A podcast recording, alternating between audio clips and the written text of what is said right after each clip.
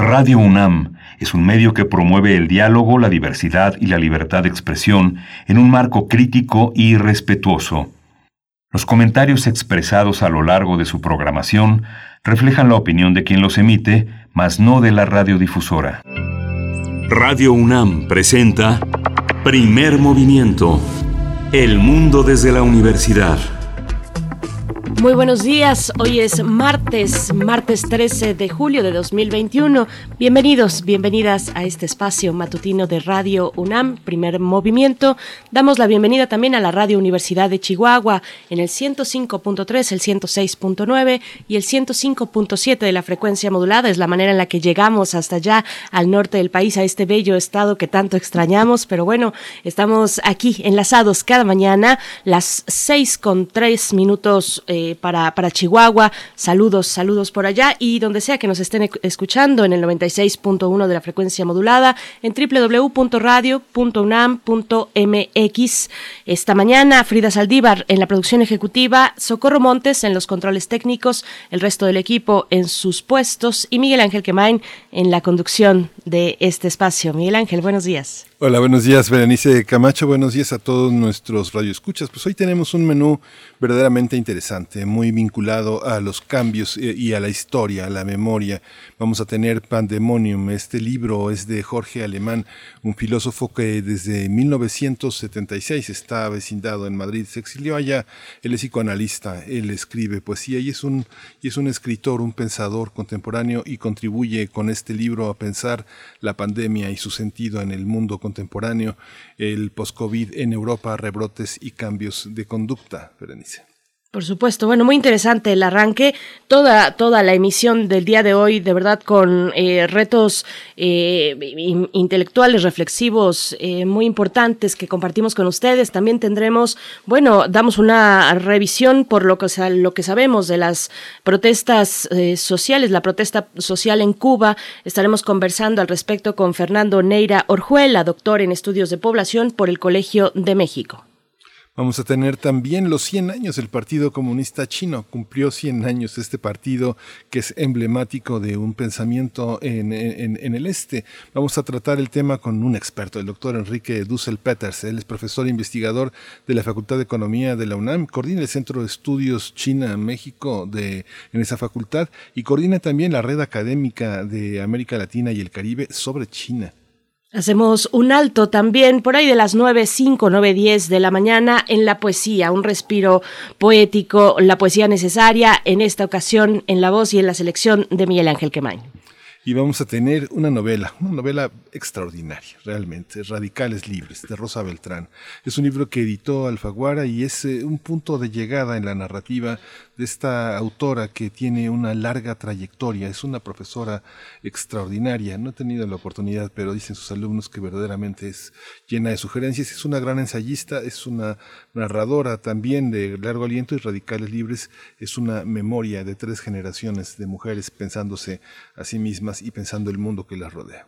Sí, Rosa Beltrán, de verdad indispensable para, eh, para, entender, para entender la literatura actual en nuestro país. Ha impulsado también diversas colecciones, eh, pues que son muy importantes para el caso de la UNAM, de literatura de la UNAM, eh, las colecciones de solo cuento, de solo crónica, la primera con 13 volúmenes, si no estoy equivocada, la segunda solo crónica con tres volúmenes disponibles en, en libros UNAM. De verdad, si tienen oportunidad, háganse poco a poco de unos ejemplares, algunos ejemplares de estas colecciones, entre otras, que ha impulsado la escritora Rosa Beltrán. Pues bueno, ni más ni menos, esa será la manera en la que estaremos conversando la temática de la mesa del día. Así es que nos vamos en este momento con siete con seis minutos. Primero invitarles a que nos compartan sus comentarios en redes sociales, en Twitter, primer movimiento, arroba P y en Facebook, primer movimiento UNAM. Nos vamos con nuestro arranque de esta, de esta mañana para hablar de Pandemonium del escritor Jorge Alemán. Primer movimiento. Hacemos comunidad. La muerte que provocó la pandemia del coronavirus puede inaugurar un nuevo debate sobre la igualdad. Este es, este es uno de los cuestionamientos que realizó Jorge Alemán, autor de Pandemonium, Notas sobre el Desastre. El psicoanalista y escritor argentino explora el presente de la humanidad en su lucha contra la pandemia desde la filosofía, la política, el neoliberalismo y el capitalismo y plantea empezar a pensar un mundo post-pandémico. El escritor explora algunas dimensiones del tiempo nuevo en que nos adentramos en diálogo crítico con algunos de los pensadores más importantes del presente. La COVID-19 muestra la eficacia de los aparatos ideológicos del neoliberalismo para que la desigualdad sea considerada como el estado natural de la sociedad. En tanto, la ultraderecha sigue desarrollando una narrativa paranoica que, eh, de permanente imputación al otro, es decir, un extranjero que quiere nuestro mal en un peligroso desplazamiento cultural que trata de imponer la eliminación de los más débiles. Sin duda, este 2020, la pandemia de la COVID cambió todos los aspectos de nuestras vidas y esto forma parte del análisis vertebral de este escritor argentino del cual platicaremos hoy. Esta reciente publicación conversaremos con Jorge Alemán, psicoanalista, escritor y pensador político, autor de diversos libros, entre, ellos Capitalismo, Crimen Perfecto o Emancipación y Pandemonium, notas sobre el desastre del que platicaremos esta mañana. Jorge Alemán, buenos, buenas tardes para ti, buenos días desde México, bienvenido a Primer Movimiento. Buenos días, un saludo a Primer Movimiento y a mi querido México. Gracias, Jorge Alemán. Pues el libro eh, arranca entrando en materia. Hay cinco puntos que caracterizan lo que llamas esta tormenta perfecta. Voy a empezar por el primero. Por primera vez en la historia el capitalismo se encuentra con una catástrofe sanitaria mortal de escala global que desnuda sus ficciones constitutivas. No encuentra ningún organismo mundial, ni pacto internacional, ni acuerdo entre estados que sea realmente eficaz para controlar y detener la pandemia. Tal vez este sea el punto de partida de esta reflexión filosófica, psicoanalítica, antropológica, narrativa, de pensamiento. Jorge, cuéntanos un poco cómo, cómo está este arranque del libro. Efectivamente, bueno, es un libro de coyuntura, lo escribí en, en marzo del 2020, cuando comenzaba la, la pandemia. Ahora ya forma parte de una trilogía con el libro que mencionaron antes ustedes, Capitalismo, Crimen Perfecto, Emancipación, y con uno nuevo que he escrito que se llama Ideología, Nosotras en la época, la época de nosotros. Aludiendo al párrafo que usted menciona, en efecto, el capitalismo se nos presenta como una máquina de reproducción de sí mismo, de, de su propia estructura, y lo hace de una manera incesante e ilimitada, y lo que hemos confirmado con la pandemia es que no hay ninguna forma de regulación posible que verdaderamente ponga en coordinación las exigencias sanitarias de cuidados del otro, de solidaridad, de igualdad, porque al fin y al cabo todas las lógicas de vacunación exigen un horizonte igualitario, porque finalmente eh, si el mundo entero no asume la responsabilidad de liberar las patentes de la vacuna, esta epidemia va a seguir reproduciéndose. Entonces, eh, lo que he tratado de examinar son las distintas antinomias que se producen, ahora ya no en ese capitalismo que podíamos denunciar como injusto o cuya raíz fundamental era la explotación, sino como una estructura que pone eh, amenaza, digamos, nuestro propio hábitat, nuestro propio eh, nuestra propia estancia en la en la tierra e incluso la supervivencia de la especie. Vinculo también todo eso, como usted lo ha mencionado, junto con su compañera, con la irrupción de nuevas formas de odio que se están viendo clarísimamente en Europa, yo vivo en Madrid, es un nuevo fenómeno, discursos que están construidos no en ningún tipo de argumentación política clásica, en ese sentido guardarían una diferencia con los fascismos históricos, eh, sino fundamentalmente con el odio. El odio tiene eso lo explicó muy bien Freud, un factor de cohesión de masas, diferencia masa del pueblo, el pueblo es algo que irrumpe a veces históricamente y es siempre transformador, la masa es siempre inerte, y el odio cumple una función de cohesión cuando efectivamente se elige un objeto exterior eh, en relación a, a, dónde dirigir ese odio, en a, a partir de qué punto se organiza el sistema de imputaciones de ese odio, y si tradicionalmente las ultraderechas habían organizado un odio xenófobo, un odio racista, ahora incluso lo hacen hacia los gobiernos que tengan un carácter progresista o como se dice en Latinoamérica un carácter nacional y popular. Es, decir, a través de ese odio se intenta como volver extranjero al propio gobierno. Y por eso en la ultraderecha se ha podido observar eh, un montón de niños, si se me permite la expresión, negacionistas. Ha sido de entrada, por ejemplo, eh, en Madrid, la presidenta, muy apreciada por la ultraderecha, la presidenta electa por la Comunidad de Madrid, su consigna fue comunismo o libertad. Nadie veía el comunismo por ningún lado, porque aquí no hay ninguna ninguna cuestión ni en el orden económico, ni político, ni social que haga referencia al comunismo, pero se refería con ello a las restricciones que la propia pandemia imponía, las restricciones incluso de sentido común que la propia pandemia imponía. Y libertad era el nuevo concepto del que se ha apropiado la derecha, que se define a sí misma ya en muchos lugares como libertaria, pero es una libertad concebida estrictamente en el interior de los límites de la lógica del mercado.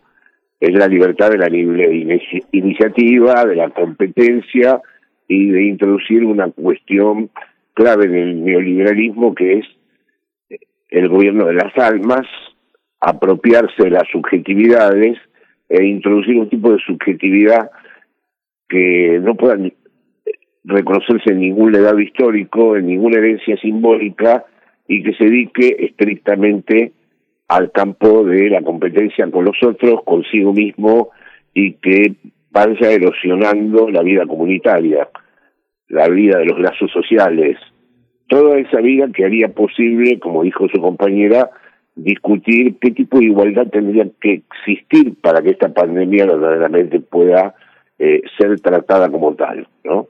Ahora mismo había empezado a retroceder en muchos aspectos, pero las nuevas exigencias del mercado han disparado de nuevo esta nueva cepa llamada aquí en Europa la variante Delta, y que evidentemente tiene que ver con que ciertas restricciones que hubieran sido necesarios necesarias mantener no han sido mantenidas. Jorge Alemán, me gustaría, antes de seguir recorriendo las tesis que, se proponen en el libro, quisiera dar un paso atrás y darle un contexto, un punto referencial a la audiencia, desde dónde abreva esta propuesta, a qué tradición de pensamiento se inscribe, un poquito para tener los límites de ese pensamiento que está presentando, porque es un pensamiento que además de ser complejo, aborda procesos complejos como el del aprendizaje colectivo frente a un momento como este, un momento pandémico pero bueno, esa es la pregunta. Jorge Alemán. Las fuentes teóricas mías son eh, de mis chicos, como diría Wendy Brown, son Marx en cuanto a que me parece que su teoría del capital eh, sigue siendo muy importante. Otra cosa es que haya sido eh, un error metafísico, si ustedes quieren, la idea de que iba a haber un sujeto histórico capaz de realizar la revolución, porque estaba situado en el modo de producción de tal manera que estaba destinado históricamente a realizar la revolución. Bueno, eso no se ha cumplido. El Marx que me interesa es el que describe precisamente las constantes del capital, cómo el capital busca su propia reproducción en todos los lazos sociales. Ese es el Marx que tomo. Me interesan las malas noticias de Freud, que fue como una especie de pesimista ilustrado y descubrió que eh, los procesos son muy inertes, que hay tendencias en los sujetos a repetirse, que muchos procesos que parecen ser transformadores terminan culminando en el mismo punto de partida o incluso en una versión todavía mucho peor. Eh, me interesa mucho el Freud del malestar en la cultura, del papel que juega la pulsión de muerte en la cultura y en la trama civilizatoria. Y luego, por último, también me interesa mucho el último Heidegger, que reflexionó sobre cómo la organización técnica del mundo iba a dar lugar a una subjetividad que a la que le iba a ser verdaderamente muy difícil salir de las propias determinaciones que el mundo técnico le imponía, es decir, la, idea de Heidegger de cómo habitar este mundo a partir de la técnica, cómo, cómo, cómo volver a ser un mundo en donde el ser todavía pueda seguir interrogándose por su existencia en el mundo de la técnica. Bueno, estas son, perdónenme un poco los trazos gruesos de esta descripción, eh, las, las líneas generales sobre las que he desarrollado esta, esta trilogía, en donde Pandemonium es, es uno de los, una de las piezas, ¿no? Aquí, Jorge, hay una, eh, justamente en este concierto de ideas, una, un aspecto que señalas es que no hay por ahora categorías políticas ni filosóficas para poder pensar cuál será el modo de habitar el mundo que vendrá. Uno ve la organización que emplearon los países para volver a la normalidad, desde Angela Merkel hasta Sarkozy, está, parece que vuelven de la guerra, de la Segunda Guerra. Son las medidas, eh, las medidas eh, que tomaron de urgencia. Pareciera que no es una pandemia, sino que es una guerra, una guerra en un principio. ¿Por qué no hay categorías para abordar este tema? ¿Por qué estamos tan instalados? ¿Por qué los gobiernos, sobre todo los europeos, están tan instalados en el pasado? Resolverlo como si se regresara de un bombardeo y no de una, y no de una cuestión viral que nos homogeniza a todos. Las metáforas bélicas han, han sido muy em, empleadas, las metáforas bélicas, pero hay que tener en cuenta en relación a lo que usted dice que eh, no hay imaginario alternativo al capitalismo en este momento. No hay ninguna narrativa de la emancipación que podamos establecer de una manera positiva, de una manera definida. Vivimos, eh, es en el tiempo histórico en donde vivimos en el interior del capitalismo, en el interior del neoliberalismo. Incluso ahora que vi que ustedes hacían referencia al centenario del Partido Comunista Chino, China es un buen ejemplo de, a pesar de realizar ese festejo, eh, su estructura capitalista funciona de una manera eh, absolutamente eficaz y en marcha, digamos. Eh, creo que es la primera vez de la historia de la humanidad que no hay un después que sea posible. No en vano se puso tan de moda esa frase de Frederick Jameson que es más fácil pensar el final del mundo que el final del capitalismo. Ahora, quiero insistir que el capitalismo antes sí tenía mecanismos de legitimación y sobre todo después de los dos grandes, eh, de los distintos fracasos históricos de las revoluciones socialistas. Pero ahora estamos en un nuevo problema que es lo que traté de insinuar al comienzo de mi exposición, que es que eh, la vida como tal está amenazada, el medio como tal está amenazado, la concentración de la riqueza prepara un mundo donde quedan miles de, millones de seres humanos excluidos y una pandemia que se expande del modo en que se expande y que se contagia de la manera en que se contagia es absolutamente incompatible con una lógica de concentración como las que propone el mercado capitalista. Eh, Jorge Alemán, ¿cómo dialoga? Y permítame que me, que me vaya a otros referentes eh, fuera, fuera de la obra, porque me interesa mucho saber, por ejemplo, cómo dialoga esta obra y esta reflexión, esta propuesta con otras distintas como y muy actuales también, como la de Tomás Piketty, el economista francés que está, que está en boga desde hace ya un tiempo, que apunta hacia la propiedad eh, en, en, toda esta configuración de, de elementos económicos y políticos, cómo dialoga también con, eh, por ejemplo, pienso en Necropolítica de Aquil Membe, cómo está dialogando con las ideas de su tiempo. Bueno, en general yo estoy de acuerdo con eso. Todos estamos balbuceando un poco las ideas de Piketty sobre sus análisis del capitalismo contemporáneo me parecen en muchos aspectos acertadas el acento que ha puesto en la desigualdad me parece clave. A mí, de todas maneras, debo decir que el rasgo distintivo de mi trabajo es cómo el capitalismo ha construido subjetividad. Porque, por ejemplo, muchísimos sectores sociales votan en contra de sus propios intereses objetivos. Entonces, ¿por qué tipo de intereses están votando? Eh, porque tampoco lo hacen en contra de todos sus intereses. Lo que pasa es que ya no funcionan de un modo clásico lo que entendíamos antes por intereses objetivos, es decir, defender los propios intereses de clase o los intereses de los sectores populares a los que determinados sectores pertenecen. Le voy a dar un ejemplo. Aquí los inmigrantes votaron en mucha proporción a la ultraderecha y todo el barrio periférico de Madrid, lo que se llamaba históricamente el cinturón rojo, porque votaba a la izquierda, ha votado unánimemente a la derecha. En la Argentina, que hasta antes de la pandemia viajaba regularmente y muchas veces al año, también he empezado a observar cómo muchos sectores populares, de extracción popular y que pertenecen a las esferas más duras del trabajo y de la explotación, votan a gobiernos de derecha. Bueno, esta nueva, este nuevo campo de distorsión ideológica y esta, e, e, este nuevo tipo, digamos, de despliegue en donde los intereses de los sujetos ya no, no coinciden con lo que clásicamente se llamaban sus intereses de clase, es en la zona que me interesa eh, indagar a mí. Mm, Jorge, hay, hay un aspecto también eh, muy interesante en el, en el planteamiento del libro, que no todo lo que viene, eh, no todo el pensamiento que viene de Europa es eurocentrista.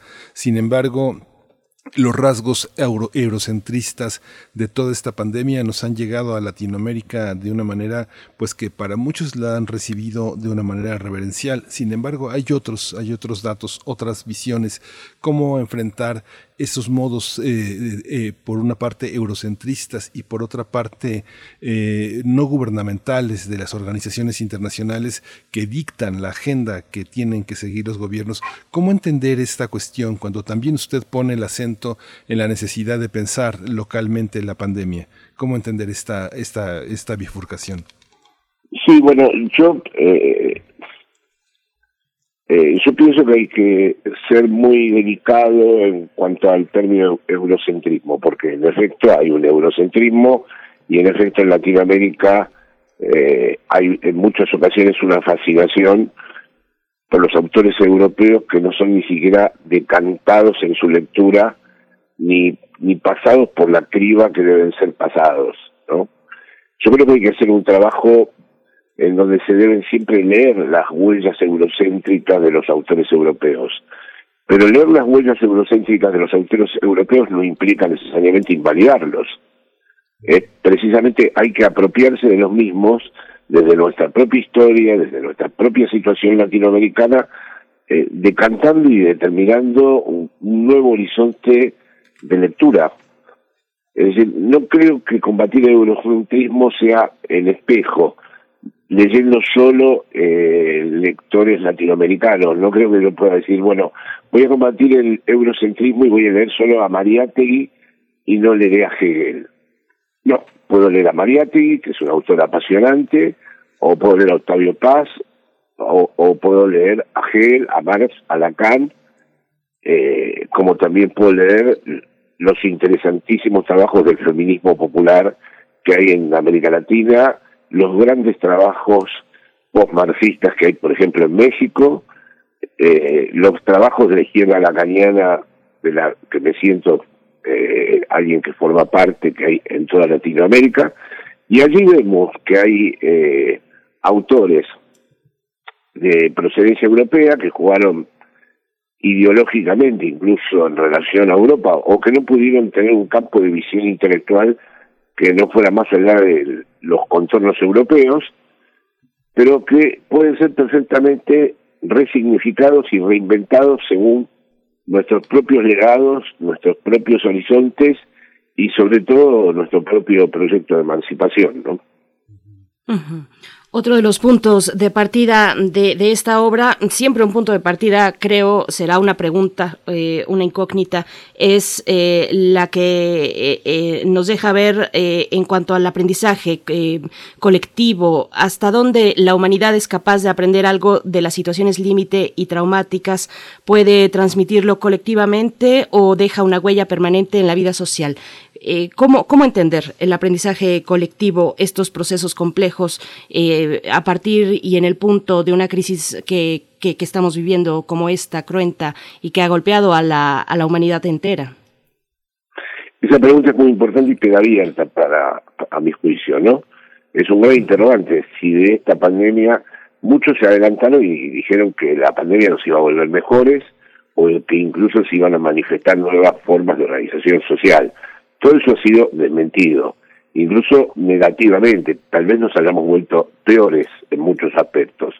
Con lo cual se abren muchos interrogantes acerca de eso que usted está denominando aprendizaje colectivo y es precisamente uno de mis temas. Es decir, este desastre que se está produciendo va a dejar una huella que eh, va, digamos, a organizar un nuevo trayecto transformador de la humanidad, va, va a concluir la humanidad de que de algún modo, si no existe un horizonte igualitario, un, un horizonte en donde no sea la lógica del mercado la última palabra de la condición humana, eh, no vamos a poder seguir ya en este mundo habitándolo como lo habíamos habitado hasta ahora. Esto es algo que no podemos responder, que vamos a tener que atender en cada uno de los signos. Hay algunas señales éticas, hay en distintos lugares muchas voces que están indicando esto mismo. Y yo creo que entre los trabajadores, los movimientos latinoamericanos, los nuevos feminismos, los trabajos que se pueden hacer con todos los excluidos, con los inmigrantes, con los oprimidos, bueno, ahí se tiene que construir una nueva gramática de ese aprendizaje colectivo. Y justamente vamos hacia esto que al principio dice de una manera, pues de alguna manera humorística, la enfermedad como un currículum del sujeto. Aquí también el control de las fronteras, los dispositivos de segregación que eventualmente pueden, eh, en definitiva, colonizados por un orden neofascista del mundo, definir, definir el tránsito y la movilidad de las personas, eh, eh, modificar también el sentido de las migraciones y colocar también una, una, nueva coyuntura en el manejo de las fronteras. ¿Cómo es esta, cómo es esta parte, estos antagonismos entre la igualdad de, de, los, de los más ricos y la desigualdad entre los más pobres?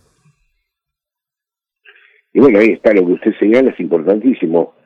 Si eh, ya había un mundo de segregación, de control de fronteras, de un tratamiento absolutamente discriminatorio y de explotación de los inmigrantes, y ni, imaginémonos, eh, pensemos por un momento qué puede ocurrir después de que esta pandemia se vuelva a reorganizar en su nueva realidad histórica. ¿Qué puede pasar con esos fenómenos de racismo, discriminación y exclusión.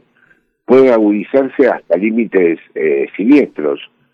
Por lo tanto, eh, hay que ver si todavía existen posibilidades de que retorne en la propia vida política, en el corazón de la vida política, la vida de lo común, la vida de la comunidad, la vida de los lazos sociales.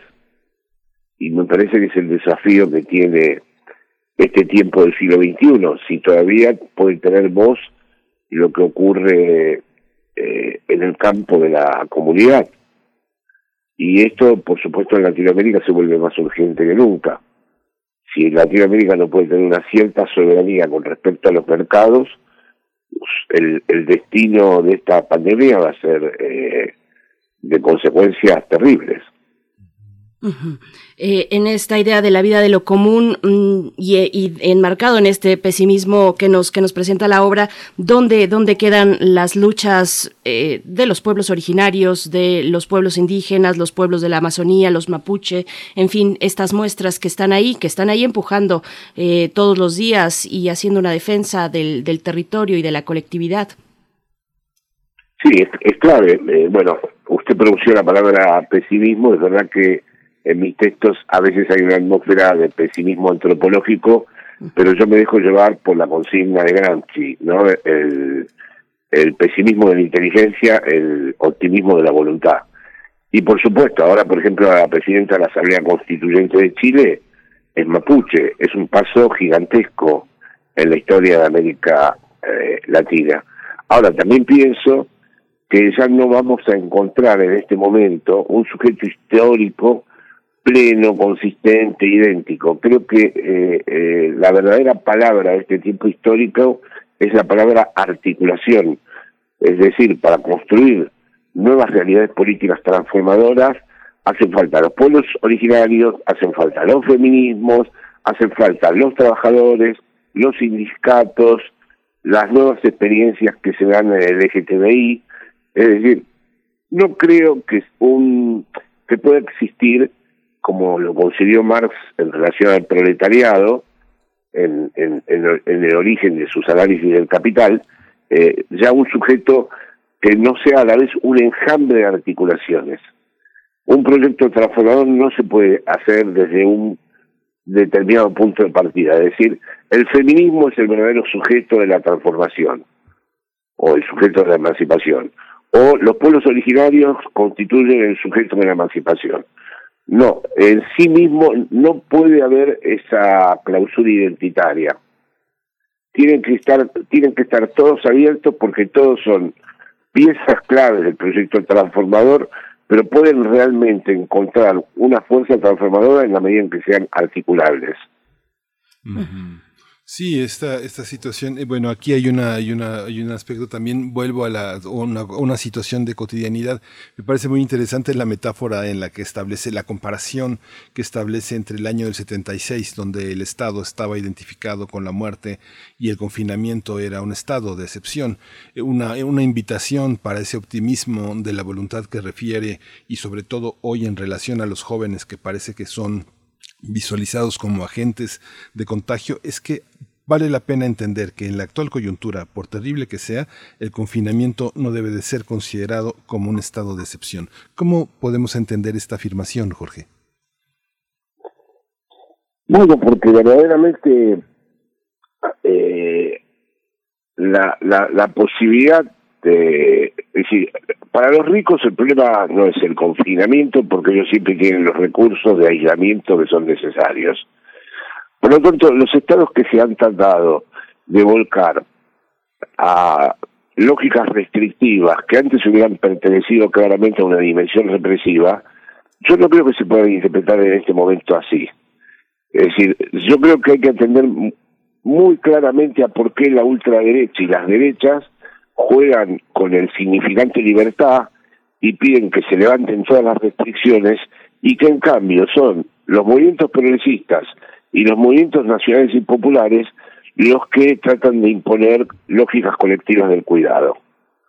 Si hubiera sido en Argentina, por la derecha argentina, todo debería estarse abierto.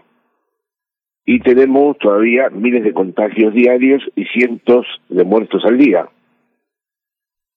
Aquí mismo en Europa bastó que se redujera un poco para que se produjera porque necesitan aprovechar el turismo, la hostelería, el fútbol, etcétera, etcétera, y se levantó de nuevo la barrera. Esa barrera se levantó desde qué lugar? Desde el cuidado de los otros, de... no, desde el mercado. Ahora, los que salen después a festejar a la calle o a estar expuestos son los sectores populares, los otros viven en su, no digo que no se puedan eh, contagiar o estar expuestos, pero siempre tienen muchísimos más recursos para protegerse. Eh, otra cuestión, bueno, ¿por, por qué, eh, eh, por cuáles senderos camina hoy la izquierda? Vemos desde previo a la pandemia las manifestaciones, la protesta en Latinoamérica y en otros lugares del mundo como Francia, los chalecos amarillos, está el Black Lives Matter en, Estados Unidos que se ha extendido a otros lugares, en Hong Kong también las movilizaciones y protestas, pero tenemos en nuestra América Latina, bueno, ahora lo más reciente en Cuba, recientemente también en Colombia, pero estas eh, protestas también históricas del pueblo de Chile, eh, qué pasa con la situación de Bolivia, qué pasa en Nicaragua, cómo, cómo eh, en el caso mexicano también venimos arrastrando procesos, eh, procesos truncos tal vez que oscilan entre la guerra y la paz eh, con, con, profundas consecuencias en el, en el tejido social. ¿Qué decir de, de, la izquierda latinoamericana? ¿Qué decir de estas protestas? Y cómo viene e irrumpe la pandemia, pero aún así, meses después, pues regresan a las calles la protesta y se vuelve, se vuelve a mostrar. ¿Qué, qué decir al respecto? Estamos en un tiempo en donde también vamos a tener que estar abiertos a nuevas lecturas, a nuevas conclusiones. Por lo pronto, lo de Cuba, debo decir que la primera condición para mí para que se discuta la democratización en Cuba es el embargo. Que se levante el embargo y que se levante el bloqueo. Si no, veo muy cínico, como acabo de ver esta mañana en toda la televisión española, con, eh, condenar el régimen cubano, la dictadura cubana, como dicen aquí, y por ejemplo han ignorado que en Colombia en lo que va del año hay una enorme cantidad de muertos, desaparecidos, y de eso no dicen una palabra. Cuando fue el golpe en Bolivia eh, contra Evo Morales, tampoco dijeron una palabra. E incluso hubo intelectuales que lo apoyaron. Eh, cuando todavía no puede asumir el presidente peruano. Y simplemente porque y no podemos decir que sean revolucionarios, el presidente argentino y el presidente mexicano le quieren dar una cierta institucionalidad a América Latina, ya son tratados en muchos lugares del mundo por eh, como populistas eh, que amenazan las instituciones. Entonces, eh, hay que entender que estamos en un momento de correlación de fuerzas muy delicado.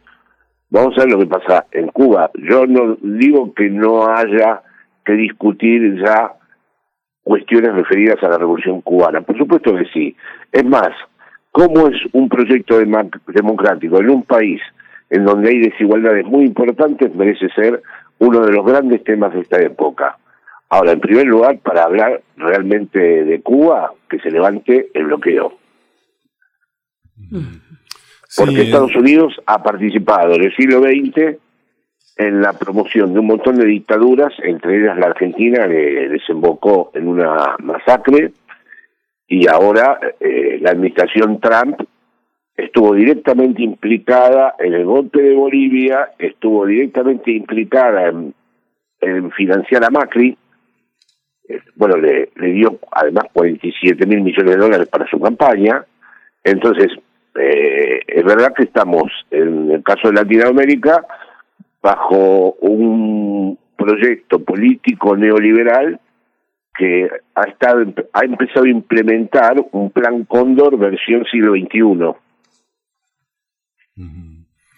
Esta, esta visión, Jorge, también implica eh, en esta eh, visión entre los países llamados en desarrollo y los países más desarrollados un cambio de paradigma y considerar por una parte la ciencia y por otra parte la ciencia y la tecnología que pareciera que iban por el mismo rumbo y que ahora efectivamente están eh, totalmente separadas. Por una parte la tecnología que nos comunica en apariencia y por otra parte la ciencia que como nunca antes se ha colocado en el terreno de la incertidumbre, estamos frente a un cambio de paradigma, tanto en lo mínimo, en lo minúsculo, en lo que se ve bajo la lupa y en lo, y en lo macro, en lo más amplio, en los territorios estructurales? Bueno, yo pienso que por, por suerte el capitalismo no puede controlar todos los dispositivos y precisamente hay campos de la ciencia que pueden abrirse paso a, a, nuevos descubrimientos, a nuevos proyectos eh, y que no tienen por qué estar todo el tiempo. Es decir, no creo en la tesis esta de los aceleracionistas o de Negri que piensan que va a haber un momento en donde la propia tecnología se le va a escapar al capitalismo y nos va a liberar del capitalismo. Me parece que es una lectura un poco ingenua de la tecnología. Pero sí pienso como usted que ciencia y tecnología no son lo mismo y que en la medida en que podamos generar eh, un verdadero proyecto transformador tiene que surgir en la comunidad, pasar a la sociedad y por último volverse una política de Estado.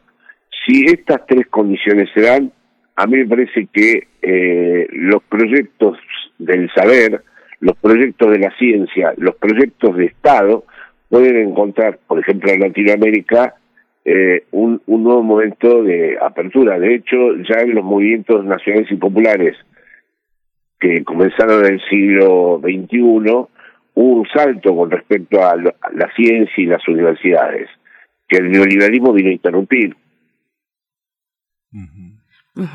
También me gustaría insistir eh, y, un poco más acercar a la audiencia al desarrollo de la idea de los neofascismos. Eh, hoy, los neofascismos hoy, ¿cómo se, se presentan? ¿Qué claves nos ayudan a prever mm, no su emergencia, tal vez su despertar, no sé cómo calificarlo? ¿Qué decir de los neofascismos y de lo que se pueda proyectar en el comportamiento político eh, en Europa, en, en América Latina? Bueno, para empezar, esos neofascismos están bajo un marco neoliberal. O sea, son neofascistas en cuanto a el aspecto xenófobo y racista, pero luego están todos a favor de eliminar las universidades del Estado, ya que estamos hablando de la ciencia y la tecnología, de reducir los impuestos, eh, de proteger la concentración de la riqueza, o sea que es como una especie de plan B del neoliberalismo. Es que si no está funcionando, porque cada vez hay más incompatibilidad entre el neoliberalismo y la democracia, si la democracia no funciona, está como plan B la ultraderecha. Pero es una ultraderecha que no tiene el carácter, entre comillas, social que tuvieron los fascismos históricos. Es una ultraderecha que se que habla mucho de la nación, habla mucho de la patria, habla mucho del extranjero amenazante, pero después con respecto a las lógicas distributivas, los impuestos, la salud pública, eh, la universidad pública, es absolutamente neoliberal. En este, en este tenor, Jorge, hay, nosotros, bueno, eh, bueno, nosotros somos mexicanos, pensamos eh, la muerte desde un conjunto de ritualidades complejas en una tradición que no, no, no tiene nada que ver con lo occidental, sino que son de alguna manera la conexión con, con rituales más, más antiguos. En algunas partes de nuestro continente también sucede de una manera semejante, pero la muerte como un, un, proyecto de lo civilizatorio eh, de pronto se vino abajo. ¿Cómo entender esta homogeneización que nos da la idea de la muerte, la muerte para todos que está atravesada por un espíritu de inequidad, aparentemente también cruzada por el, esta metáfora de la igualdad, ¿no? ¿Cómo entender la, muerte? Yo separo un poco el para todos de la igualdad. Ese, ese es uno de los problemas. El para todos es homogeneizante y en cambio yo pienso que la igualdad custodia y preserva la singularidad de cada uno. Y cada vez más la muerte ha dejado de ser una experiencia singular. Cada vez más se, se muere eh, en masa y de manera homogénea. Y la pandemia lamentablemente ha agudizado esta cuestión. Eh, es interesante que usted traiga la experiencia mexicana que ha llegado hasta mi país, porque el San la Muerte se festeja también en Argentina. Pero, pero digamos que vamos hacia un mundo como en muchos otros aspectos, de homogeneización. A mí me gustaría insistir mucho que en todos mis textos he diferenciado la masificación, la homogeneización, lo de volver todo equivalente de la igualdad. Yo considero que en el interior de la igualdad juegan todas las diferencias y que cada uno puede hacer su experiencia singular. Que la experiencia singular, por ejemplo, del morir, no es contradictoria con la igualdad y en eso separo los fenómenos estos de homogeneización del mercado o equivalencial de la mercancía. Es decir, entonces ahí hay que distinguir de qué para todos estamos hablando, si hablamos del mercado o de la igualdad. En el caso de la igualdad, eh, yo pienso que la igualdad tiene que ser el lugar en donde se recuperen precisamente las dimensiones más singulares e irreductibles de la propia existencia, como son la experiencia de la muerte, la experiencia de hablar y la experiencia de la sexualidad. Mm.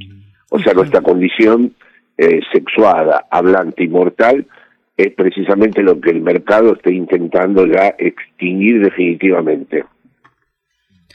Me voy, a, me voy a regresar un poco a lo que ya mencionaba, la mención de, de, China. ¿Cómo se presenta China hoy? Se cumplen, se cumplieron recientemente los 100 años del Partido Comunista Chino y, y vemos también a la par en este momento pues un avance, mm, digamos, la composición sui generis de, de su capitalismo.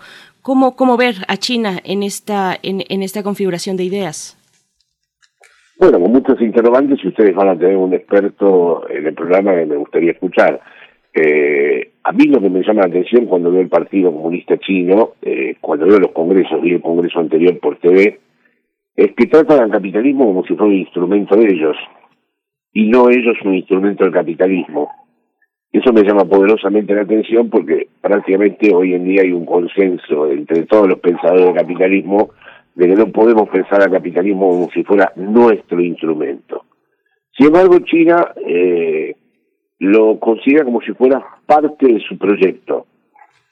Y es evidente que está organizando una eficacia con respecto al capitalismo eh, inédita. Lo ha conseguido con respecto al control de la pandemia, tal vez por la coexistencia de las antiguas burocracias comunistas, sus traducciones, eh, sus tradiciones eh, culturales, como el confucianismo, eh, bueno, un montón de factores que, que vuelven a China un orden eh, muy sólido.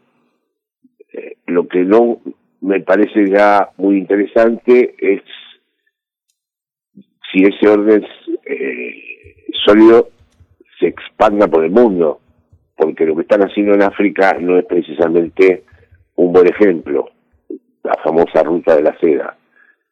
Eh, no, no, no, no, me parece que en el caso de América Latina, así como hay que cuidar la soberanía de los Estados Unidos, también habrá que cuidar la de China y de Rusia. Sí, hay una parte también, Jorge, que es muy, muy, muy, muy importante esta, esta cuestión de las eh, soberanías. ¿Cómo entender esta esta cuestión. En, el, en México, que existe una federación, de pronto el gobierno federal le depositó la responsabilidad del manejo de la pandemia a cada estado de la República, cada, cada federación, en el caso de Alemania. ¿Cómo entender esta, estas responsabilidades locales? ¿Es una responsabilidad local el manejo de la pandemia lo que hará que tenga también un carácter de posibilidad emancipatoria en cada, en cada caso? La verdad que tengo mis dudas con respecto a eso, porque aquí en España se ha hecho lo mismo, eh, se le ha permitido a, a cada comunidad que le dé su tratamiento en, en nombre de ese federalismo que hay también en, en España, y desde el punto de vista de la eficacia es un tema controvertido. Creo que fue más eficaz cuando el Estado Nacional asumía sus responsabilidades. Estamos conversando. algo que está, perdón, algo que está fallando, ah, disculpen, algo que está fallando en la pandemia es que cada vez que el Estado intenta depositar en los ciudadanos y en su propia responsabilidad, las cosas no funcionan.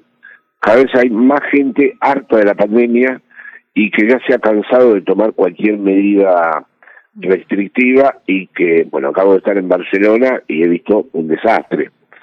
Ya prácticamente nadie quiere usar la mascarilla, ya hay muy pocas personas que respetan la distancia social, o sea que eh, esto de depositar la responsabilidad o bien en las comunidades federales o bien incluso en los pequeños colectivos está empezando a fallar.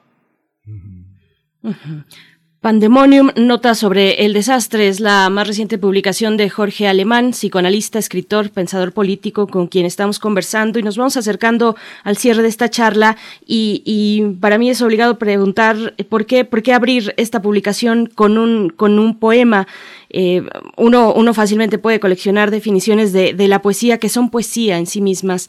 Eh, ¿cómo, por, qué, ¿Por qué la poesía? Para iniciar una reflexión como esta, tal vez es una pregunta ingenua porque la poesía se explica por sí misma, pero, pero, pero ¿por qué? No, no, porque, porque yo pienso que lo que estamos viviendo, eh, y creo que no hay que olvidarlo, tiene algo de imposible de decir, imposible de comunicar que no podemos ser contemporáneos de esto que estamos viviendo, que no nos enteramos del todo de lo que estamos viviendo, que lo que estamos diciendo es muy conjetural, porque esto está sucediendo es tal vez de un orden eh, que nos interpela de un modo en donde no encontramos las palabras eh, para entender lo que ha ido ocurriendo con la muerte, con, con una vida que tal vez haya quedado atrás y no volvamos a ver de la misma manera, Así que para mí eh, era fundamental comenzar con un poema, porque un poema siempre señala lo que es imposible de decir. El poema existe porque las palabras ya no pueden, ni las definiciones, ni las conceptualizaciones, ni los tratamientos teóricos pueden abordar el asunto. Y ahí, en ese límite, surge el poema. Y por eso quise dar testimonio de eso con el comienzo de ese poema. Jorge, hay, una, hay un aspecto también que a lo largo de la conversación ha estado presente. Tú como psicoanalista eh, se observa en el sujeto una cuestión eh, maníaca cuando hay mucha angustia, de pronto si se puede se, se va al consumo. Alguien eh, visita una plaza y agota la tarjeta y agota el crédito o agota su débito. Pero también hay, una, hay un aspecto en el que la pandemia derrumbó ciertas cosas, que es el tema de la apariencia tema del lujo, el tema de la, el tema de la posesión. ¿Cómo coexisten estas dos cosas? Cuando tú dices, fui a Barcelona y vi un desastre y la gente eh, está en una, una, cuestión desobediente sobre su propia protección, ¿cómo se juegan, cómo se barajean este tema, el de la responsabilidad, el del consumo como una, como un gesto maníaco y el de, y el de justamente el de las representaciones sociales del lujo, del estatus? ¿Cómo se juegan en este, cómo lo observas? Bueno, lo que pasa es que la responsabilidad es un tema, es, es un tema que hay que construir tanto singularmente en cada uno de los sujetos como colectivamente. Y se, se producen muchos bloqueos y como usted dice hay momentos maníacos de consumo delirante no solo en los grandes sectores de riqueza.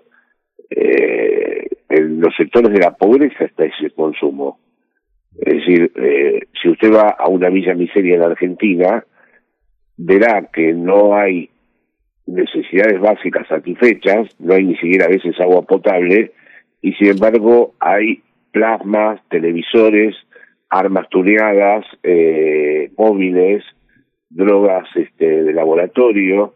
O sea que la, la lógica del consumidor consumido, que tiene ese momento maníaco y después tiene a la epidemia como gran la depresión como gran epidemia universal se cumple en todas partes. Y no solamente, esa vida precaria no está solo en los millonarios o en el lujo. Esos imperativos de consumo funcionan en vastísimos sectores sociales. Mm, para, para cerrar, para cerrar esta conversación, Jorge Alemán, gracias, gracias por este tiempo, por esta charla. Eh, los feminismos que se han mencionado a lo largo de esta conversación, está Silvia Federici, hay muchos ejemplos, pero voy a tomar dos, Silvia Federici, eh, agregando, añadiendo el trabajo doméstico y el trabajo de cuidados a la visión marxista, eh, así en esas palabras tan, tan planas y tan llanas, lo, lo digo porque es muy compleja Silvia Federici, pero bueno, yo alcanzo a notar esto. Rita Segato también eh, insertando el pensamiento de colonial. Eh, ¿qué, ¿Qué decir de los feminismos, tanto desde la cuestión teórica como desde lo político hoy en día en esta pandemia? A mí me parece apasionante porque el feminismo introduce dos grandes temas que la política había olvidado, que son el deseo, el amor la vida sexual y me parece que todo eso eh, hoy en día es imprescindible para pensar en un nuevo proyecto político de emancipación. Luego, me parece que como le ha ocurrido a la izquierda en los años 70, tiene que protegerse de la deriva identitaria, de clausurarse sobre sí mismo y de hablar como hablábamos en la izquierda de los 70 para los convencidos. El asunto es que sea interpelante, que atraviese todo el tejido social. Y ahí es donde, de nuevo, la palabra articulación me parece clave. Pero por empezar, tengo que decir que el feminismo es un revulsivo clarísimo para arrancar a la política de sus temas eh, más tradicionales y producir una apertura y en eso hay una hay un debate con el psicoanálisis puede ser muy rico porque tanto el feminismo como el psicoanálisis se ocuparon de lo femenino, de la feminidad, del goce femenino, de la posición femenina. Silvia Federici me interesa muchísimo, por ejemplo. No comparto las posiciones de Rita Segato porque apoyó el golpe contra Evo y me resultó incomprensible. Pues Jorge Alemán, muchísimas gracias. Eh, Pandemonium eh, se presentará el, este jueves 15 de julio a la una de la tarde en Facebook Live de eh, la librería El Péndulo y también en el Facebook Live de Net Ediciones México. Pandemonium, notas sobre el desastre. Pues ya está, ya está entre nosotros, ya está en México. Jorge Alemán, muchísimas gracias por esta conversación. Bueno, muchísimas gracias a ustedes. Gracias. Hasta pronto. Bien, pues son las 7 con 56 minutos. Vamos, vamos en este momento con nuestra cápsula informativa sobre COVID-19. COVID-19. Ante la pandemia, sigamos informados. Radio UNAM. La Secretaría de Salud informó que en las últimas 24 horas se registraron 89 nuevos decesos, lamentables decesos, por lo que el número de fallecimientos de la enfermedad de la COVID-19 aumentó a 235.058. De acuerdo con el informe técnico que ofrecieron ayer las autoridades sanitarias, en este mismo periodo se registraron 6.853 nuevos contagios, por lo que los casos confirmados acumulados aumentaron a 2.593.574, mientras que los casos activos registrados en todo el país por la Secretaría de Salud son 53.389. En información internacional, COVAX recibirá de forma inmediata 110 millones de dosis de vacunas de las compañías chinas Sinovac y Sinopharm, con el objetivo de enfrentar una escasez en pleno resurgimiento de la pandemia. El anuncio lo hizo la alianza Gavi, que junto con la Organización Mundial de la Salud creó el mecanismo COVAX de distribución de vacunas anti-COVID-19 en países en desarrollo. En información de la UNAM, el manejo de nuestras emociones, como la tristeza, miedo, soledad, el estrés o el aburrimiento a través de los alimentos, ocasiona el aumento de peso, afirmó Jorge Alfredo Contreras Valdés, académico de la Facultad de Psicología. Este experto dijo que la pandemia de COVID-19 también alteró las rutinas de las personas que afectando su calidad de sueño. Por ello, sugirió establecer paulatinamente horarios para retomar las actividades cotidianas.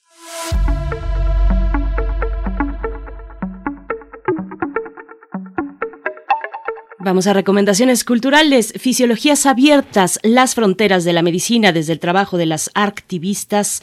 Es el título de la exposición que se presenta hasta el 8 de agosto en las rejas Milla de Casa del Lago, al interior del bosque de Chapultepec, en la primera sección. Y justamente en el marco de la LEF, el Festival de Arte y Ciencia, esta exposición cuenta con la participación de artistas de Japón. Reino Unido, Brasil, Australia, México y Argentina. Es una única actividad presencial para la quinta edición de la LEF y se puede visitar de miércoles a domingo de 12 a 17 horas. No se lo pierdan en la primera sección del bosque de Chapultepec, Casa del Lago. Y con esto vamos a despedirnos ya de esta primera hora. Nos despedimos de la Radio Universidad en Chihuahua. Son las 7 con 59 minutos. El día de mañana, mañana miércoles, nos volvemos a encontrar, si así nos lo permiten, a través de las distintas frecuencias que nos alojan en la Radio Universidad de Chihuahua, el 105.3, el 106.9 y el 105.7. Nosotros permanecemos aquí en primer movimiento Gracias, vamos al corte. Encuentra la música de primer movimiento día a día en el Spotify de Radio UNAM y agréganos a tus favoritos.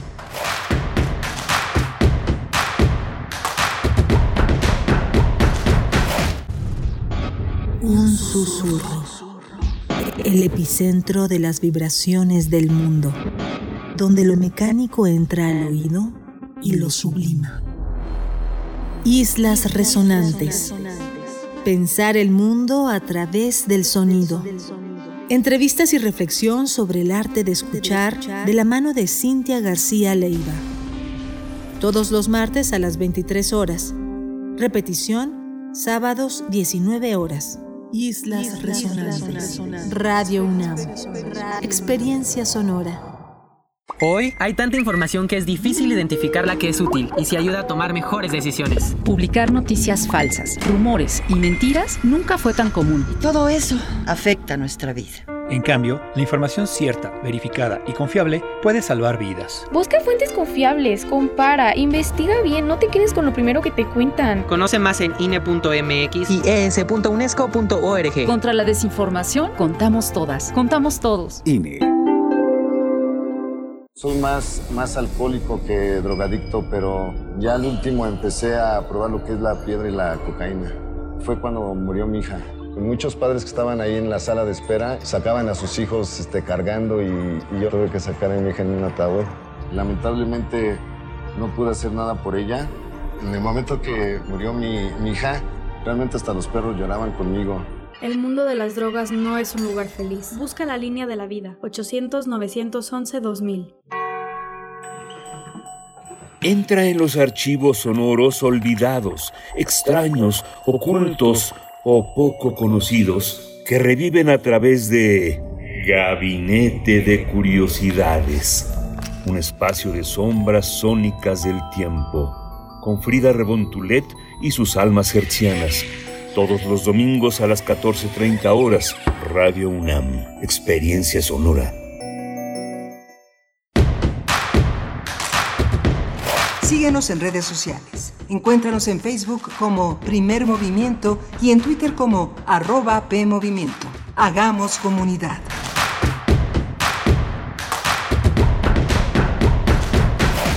Hola, buenos días. Ya estamos de regreso aquí en Primer Movimiento, unos minutitos ya después de la espotiza que nos eh, propinaron antes de de las elecciones a principios de junio. Estamos aquí dándole la bienvenida a la radio Nicolaita allá en Morelia, Michoacán, en esta gran radio universitaria que cubre el estado, este gran estado y que a través de internet se puede escuchar y que trenzados de 8 a 9 de la mañana estamos en conjunto ofreciendo esta posibilidad de hacer comunidad. Está Socorro Montes en, la, en, la, en los controles técnicos y Frida Saldívar en la producción ejecutiva. Está Berenice Camacho del otro lado del micrófono. Buenos días, Berenice. Buenos días, Miguel Ángel Quemain. Saludos a la radio Nicolaita al 104.3 que nos permite llegar a Morelia esta mañana y cada mañana de 8 a 9. Estaremos hoy en esta hora que ya inicia hablando de las protestas históricas, este momento histórico en Cuba, con Fernando Neira Orjuela. Él es doctor en estudios de población por el Colegio de México. De verdad tenemos eh, en esta mañana pues reflexiones muy vigentes eh, que, que, nos exigen también eh, poner, poner mucho de de, nuestra parte en términos reflexivos, así es que estaremos hablando de esto, hablando de Cuba, hablando también de los 100 años del Partido Comunista Chino, Miguel Ángel, bueno, ni más ni menos que con el doctor Enrique Dussel Peters, profesor investigador de la Facultad de Economía de la UNAM, eh, coordina el Centro de Estudios China-México en esa facultad y también la Red Americana de América Latina y el Caribe sobre China. Bueno, pues interesante, importante esta hora que se aproxima con estas reflexiones y estas temáticas, Miguel Ángel. Sí, justamente vimos en, ayer eh, circular en muchos medios, muchos especialistas Eh, por una parte eh, adeptos al régimen cubano y por otra parte contrarios al régimen. Ven a Cuba desde los ojos de Miami y ven a Cuba desde la derecha eh, sin ver, como decía Jorge Alemán, el filósofo argentino avecindado en España, que Bolsonaro o Colombia, los gobiernos golpistas que protagonizaron muchos momentos de, esta, de este combate a Evo Morales, este, callan. ¿no? Y bueno, vamos a discutir justamente con un especialista, con un hombre que conoce la situación de Cuba, una visión, una oportunidad de seguir discutiendo estas imágenes que, vimos eh, circular de una manera desacostumbrada en los medios, en los medios internacionales. Por supuesto. Y bueno, también es momento de saludar a quienes están compartiendo comentarios en redes sociales. Alfonso de Albarcos está por acá, nos da los buenos días y nos dice hagamos comunidad. Miguel Ángel Gemirán también nos saluda esta mañana. Flechador del Sol presente aquí en redes sociales. R. Guillermo, por supuesto, también dándonos los buenos días. Pues gracias. Gracias por escribir. Esperamos sus reflexiones sobre momentos pues tan complejos que nos interpelan, eh, como siempre nos ha interpelado Cuba. Y y, el, y, las visiones, digamos, opuestas al imperialismo eh, y, que, y que permanecen y que permanecen ahí con, con, pues, con todas las dificultades que implican, implica, por ejemplo, un bloqueo económico como el que cae sobre la isla de Cuba. Así es que, bueno, esperamos sus comentarios. Arroba P en Twitter es la manera de comunicarnos en esas vías sociodigitales. En Facebook, Primer Movimiento UNAM. Nos vamos entonces para hablar de Cuba y este momento de protesta estás en la isla. Primer movimiento. Hacemos comunidad. Nota Nacional. En las principales ciudades de Cuba, incluyendo La Habana, su capital, eh, miles de personas se manifestaron ante la falta de medicamentos, alimentos y para exigir libertad. Se trata de una de las eh, mayores manifestaciones del país en las últimas seis décadas.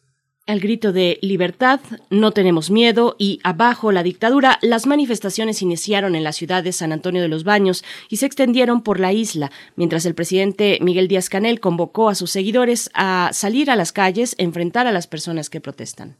Mediante un mensaje que emitió por la televisión cubana, el mandatario dijo que la orden de combate está dada a, la calle los revolucionarios. Díaz Canel culpó al embargo de Estados Unidos de las, y las medidas adoptadas por el gobierno de Donald Trump de la actual crisis en Cuba.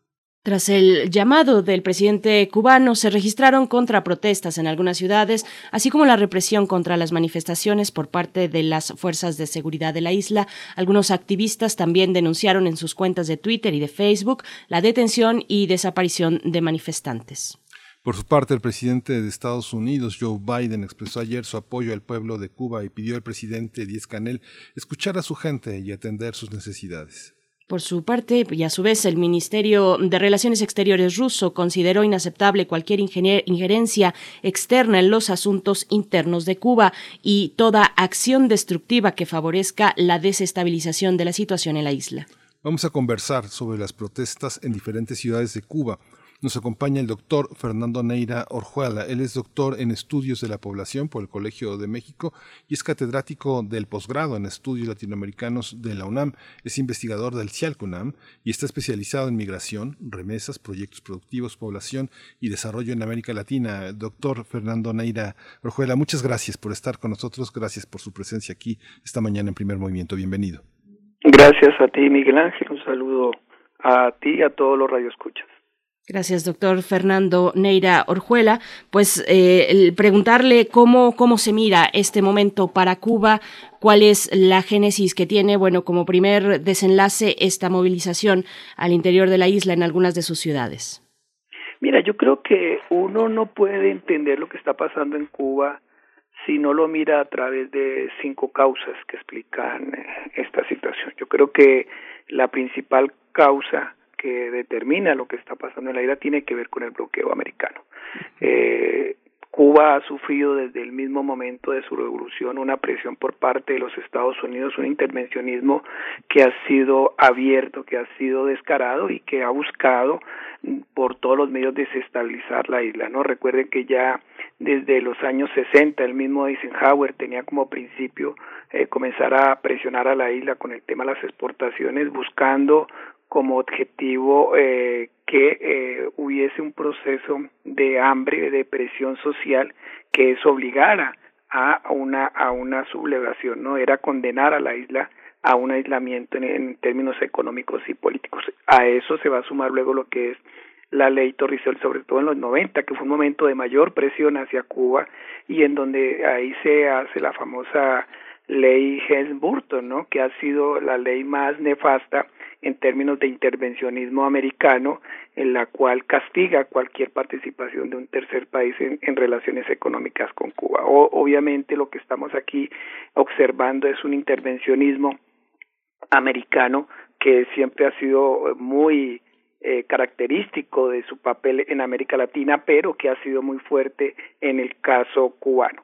Tan fuerte ha sido que incluso en los últimos 23 años eh, Cuba ha hecho un pronunciamiento ante las Naciones eh, Unidas buscando que se derogue ese bloqueo y eso ha sido apoyado. Recordemos que tan solo en la última reunión de la Asamblea eh, se votó 184 votos a favor de que se acabe el bloqueo. O sea, hay, hay una demanda internacional, ha, existido siempre una demanda internacional para que se ponga fin a un bloqueo porque se es consciente que ese bloqueo ha condicionado a una situación económica muy fuerte para los cubanos de falta de alimentos, de falta de eh, inversión, de falta de eh, relaciones internacionales. Es aislar a la isla del mundo y eso obviamente pocos países pueden soportar un tipo de presión de este tipo. Entonces, esta es una, una manifestación de un intervencionismo del irrespeto a las normatividades internacionales en donde no se está respetando la autodeterminación de los pueblos, la autonomía.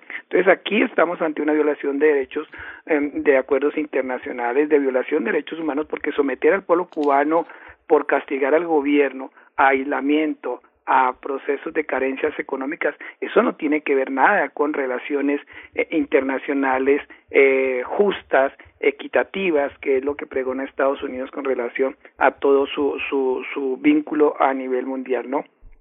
Por otro lado, hay que recordar que obviamente con, con si bien con Obama se habían logrado cosas, el mismo Obama ya había planteado la necesidad de replantear el fin del bloqueo porque se consideraba que, que no ha sido no, no ha servido porque finalmente el bloqueo no ha logrado sus objetivos, Cuba se ha logrado mantener, ha logrado salir adelante, entonces ese pronunciamiento Obama que iba por buen camino, pues llega Donald Trump y lo acaba, ¿no? Donald Trump acelera el, la presión hacia Cuba, o, eh, genera que ya ningún barco pueda eh, eh, llegar, ningún crucero pueda llegar, con lo cual se le da un impacto muy fuerte a la principal, al principal rubro de la economía cubana como es el turismo.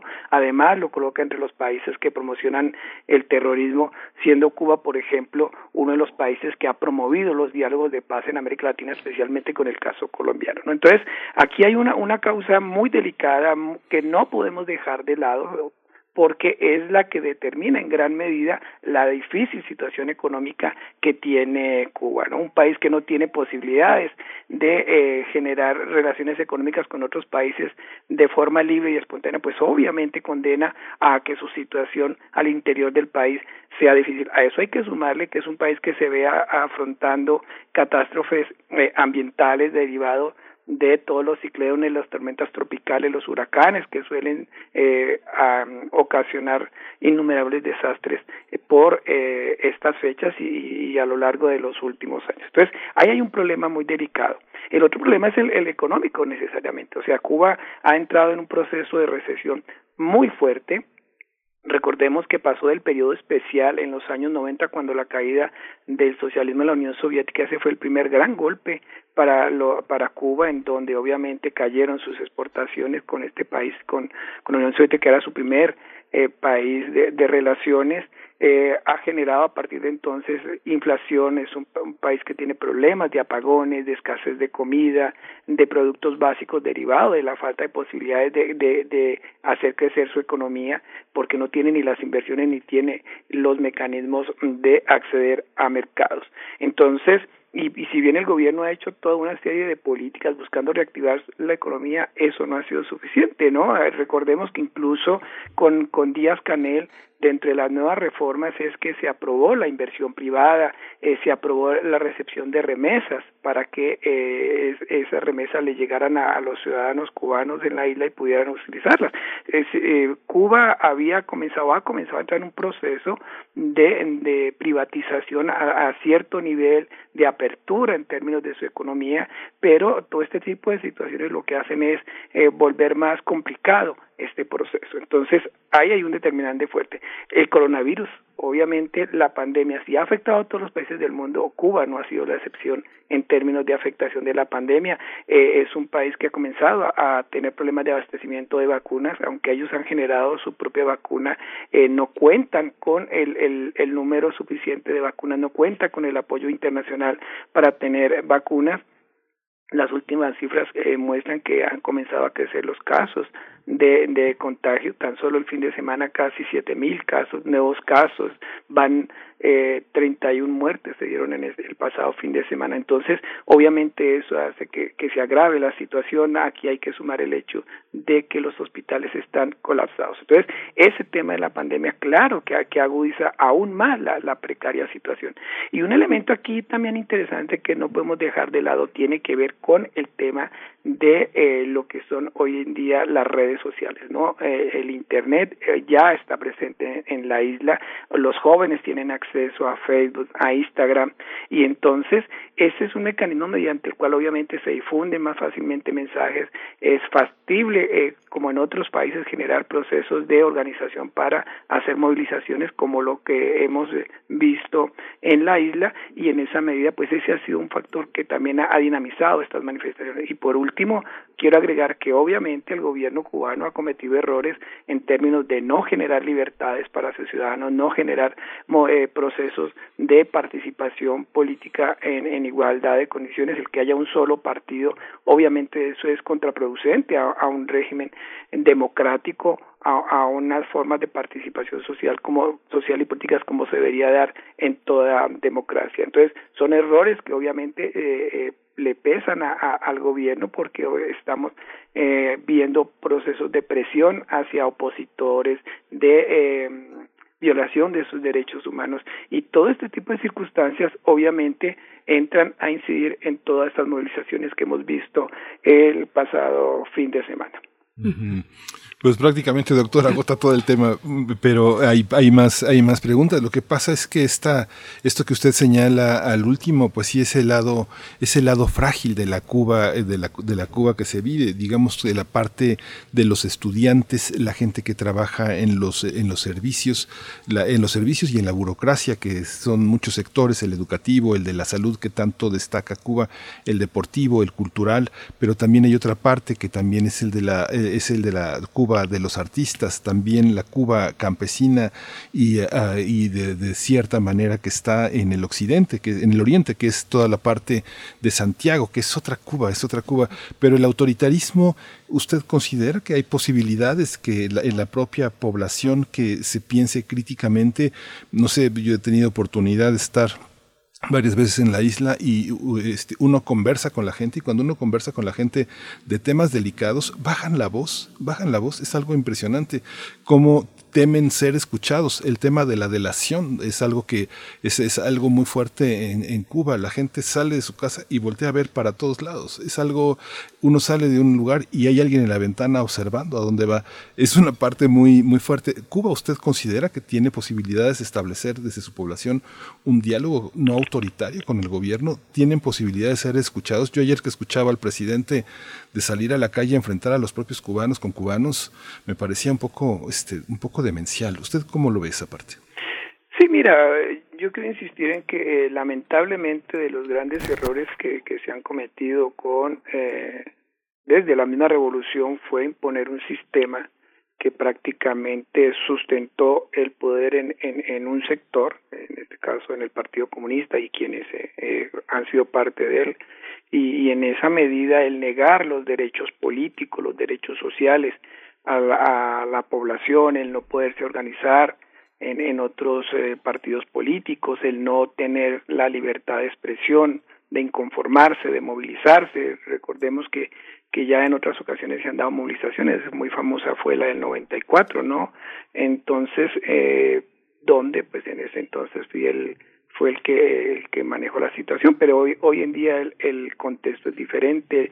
Esta es una población de una generación que no vivió la revolución, sí que no participó de ella esta es una generación de, del nuevo milenio en donde está más vinculada con redes en donde muchos de ellos tienen vínculos con Miami con muchos de sus familiares y amigos están allá. Entonces, el contexto socioeconómico de Cuba es otro y eso implica y obliga al gobierno cubano a replantear lo que ha venido siendo el manejo que ha hecho de la participación política, de los derechos, de las libertades, y es quizás ese eh, el tema en donde Cuba quizás se ha equivocado más.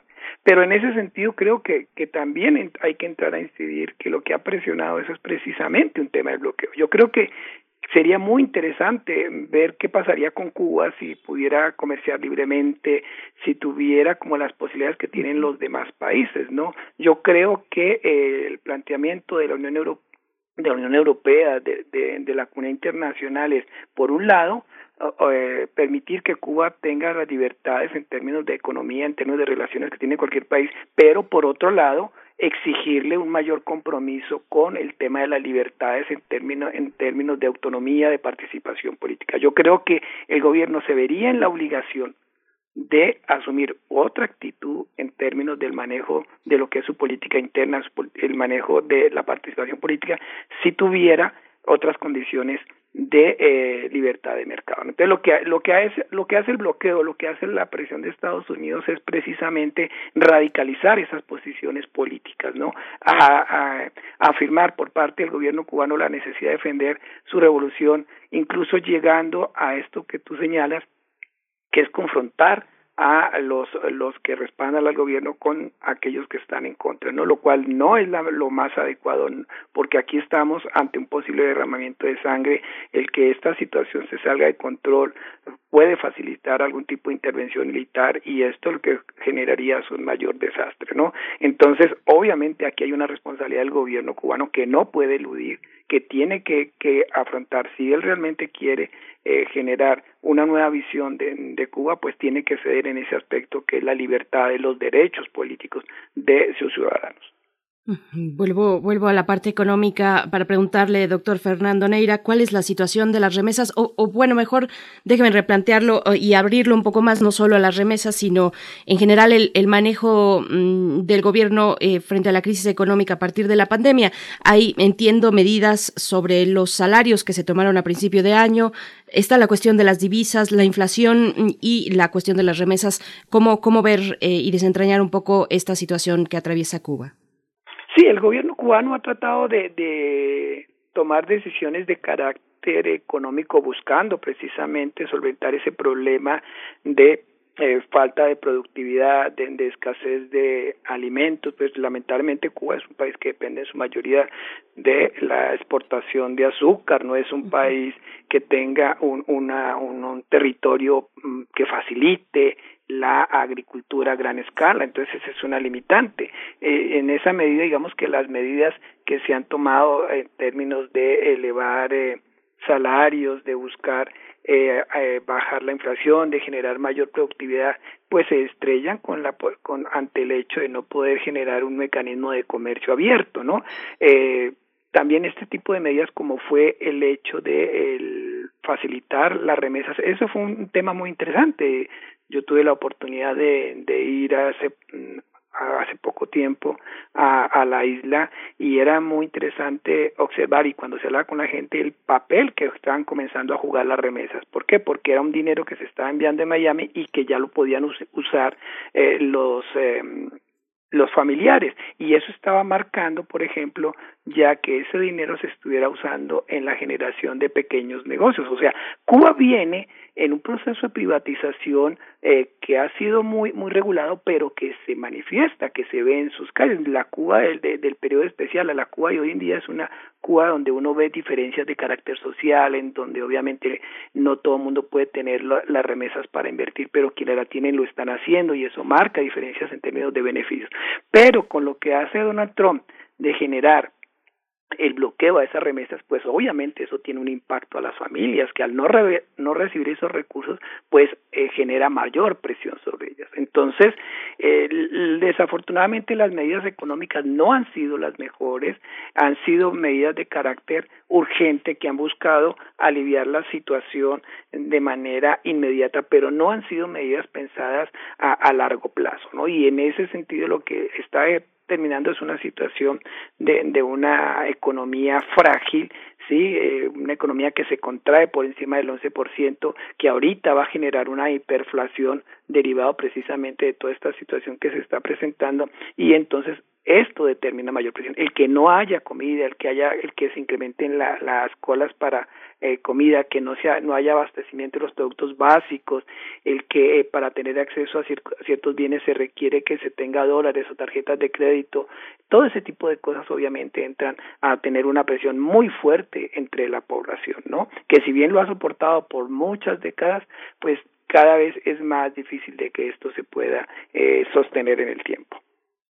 Esta visión también, doctor, que este ataque, esta, esta promoción de los medios internacionales para alertar sobre esta protesta en Cuba parece inscribirse en una, en una manera también de detener el tránsito de ciertas ideas en Latinoamérica. Parece el énfasis que puso el presidente de la República en la solidaridad, en la vieja solidaridad mexicana con Cuba, es, me parece una muestra las, las posturas tanto de los líderes eh, más democráticos en América Latina y muchos países sobre esta, sobre esta campaña mediática contra el régimen cubano. Es una campaña también contra los regímenes de, democracia, de soberanía en América Latina. ¿Usted compartiría eh, esta, esta lectura mediática? De pronto todos cubren Cuba cuando nadie cubre Cuba, cuando hay un momento también de confrontación fuerte en América Latina entre las ideas progresistas y las ideas de derecha. ¿Usted lo vería así?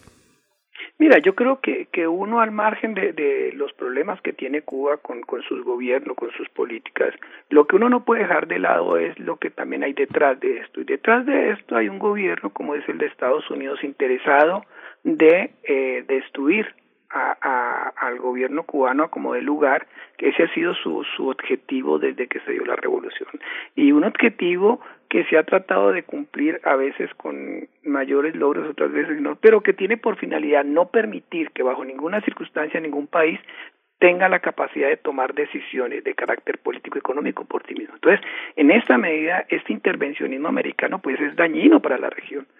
Sí, podemos o no estar de acuerdo con lo que pasa en Cuba, pero no podemos estar de acuerdo que ninguna nación extranjera intervenga en los asuntos de nuestros países, determine si podemos o no comerciar, determine si tenemos o no derechos. Eso es contraproducente hacia los derechos humanos, hacia los acuerdos internacionales. No, no podemos validar que ningún gobierno extranjero controle nuestra economía, controle nuestras decisiones políticas, controle lo que debemos ser o no ser. Eso no, no es parte de la, del nuevo mundo, de la nueva era. Entonces, en esa medida, no podemos estar de acuerdo con lo que pasa en Cuba con, en términos del bloqueo.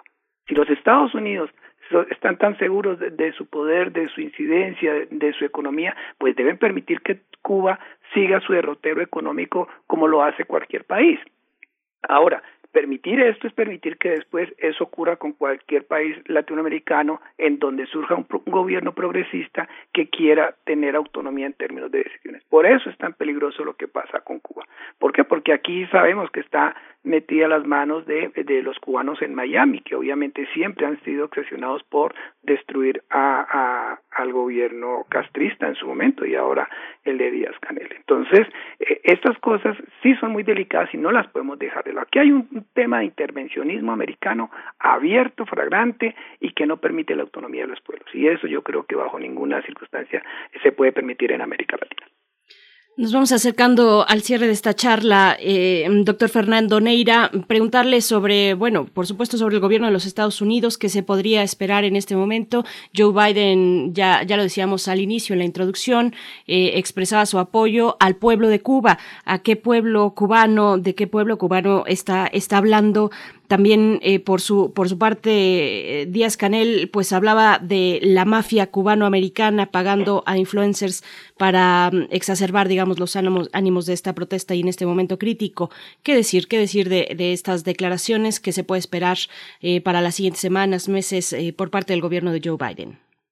Pues mira, yo creo que, que la posición del gobierno americano es la, la posición siempre del doble discurso, ¿no? En donde por un lado aboga que está luchando por la protección de los derechos de los pueblos, de sus ciudadanos, pero eh, tú lo has señalado muy bien, bueno, ¿de qué ciudadanos hablamos? Porque entonces hay unos ciudadanos que están a favor del gobierno cubano y hay otros que están en contra, ¿sí? Y lo que nosotros vemos es que por un tema político, por un tema electoral, pues el gobierno americano se ha colocado siempre del lado de los cubanos de Miami, que han sido los gestores, obviamente, de incidir en, en diversos procesos en contra del gobierno cubano. Eh, pero si el gobierno americano realmente le interesaría al pueblo cubano, lo primero que, que hubiese hecho es levantar el bloqueo obviamente exigirle al gobierno cubano respeto a las libertades, a la participación política, en eso estamos de acuerdo, pero no puede ser incoherente el discurso en decir que pobres los, los, ciudadanos cubanos, pero yo genero una economía, un bloqueo a su economía, lo, lo anulo de toda participación del comercio internacional para que la población se muera de hambre, porque eso es lo que está ocurriendo. O sea, Estados Unidos está condenando a la hambruna prácticamente un genocidio en Cuba derivado de una de una política absurda de bloqueo. Si, si es coherente, debería permitir que haya una, un desbloqueo, una libertad de comercio y y ahí sí poder exigir entonces todo el, el tema de libertades políticas y sociales, ¿no? Entonces, en, siempre Estados Unidos ha jugado ese doble ese doble discurso. Pues doctor, muchísimas, eh, muchísimas gracias. Eh, eh, escucharlo es también una, una visión muy completa, muy, muy ecuánime, muy igualitaria de, esta, de este conflicto. Doctor Fernando Neira Orjuela, doctor en estudios de población por el Colegio de México, muchas gracias por su claridad y por su, este, y por su conocimiento. Le agradecemos mucho. Ojalá continuemos esta conversación porque toda esta realidad continúa entre nosotros. Muchas gracias. Para ti, muchas gracias, Miguel Ángel, para Benice y para todos los radioescuchas, muy gentiles. Gracias. Gracias, hasta pronto, mm, doctor eh, Fernando Neira. Vamos, vamos con música, una pausa musical. Son las 8 con 30 minutos de la mañana de este martes 13 de julio. Esto está a cargo de Ringo Starr, que el pasado 7 de julio cumplió 81 años. Octopus Garden es la canción.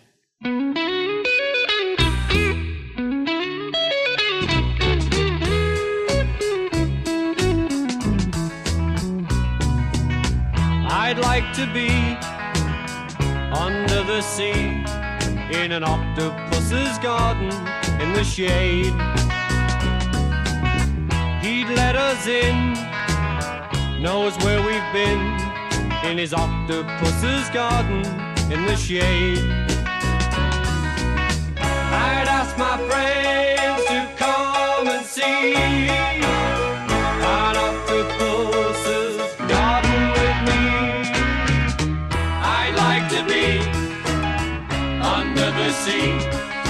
an octopus's garden in the shade.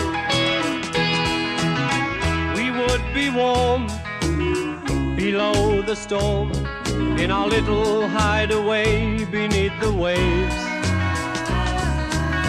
Resting our head on the seabed in an octopus's garden near a cave. We would sing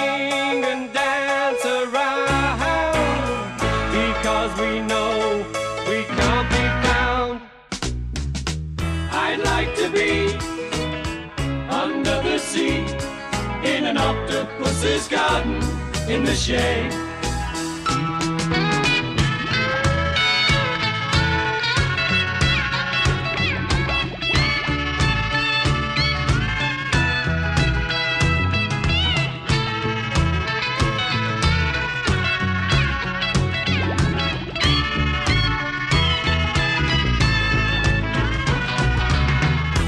We would shout and swim about the coral that lies beneath the waves.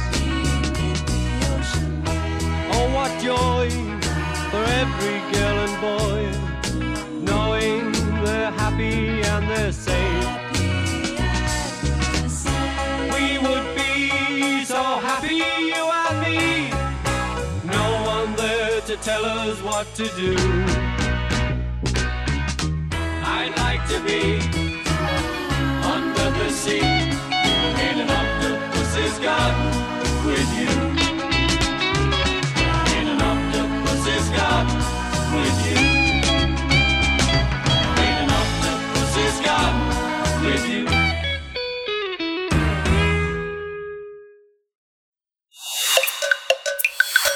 Primer movimiento.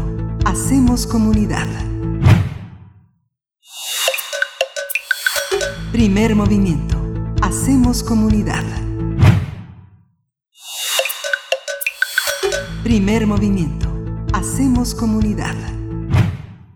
Es el, eh, el loop de la, el loop de las identificaciones. Con motivo de la conmemoración de la fundación del Partido Comunista Chino, el presidente de China, Xi Jinping, dijo que el pueblo chino se ha levantado y su ascenso, después de más de un siglo de su desarrollo y invasiones, ahora es irreversible.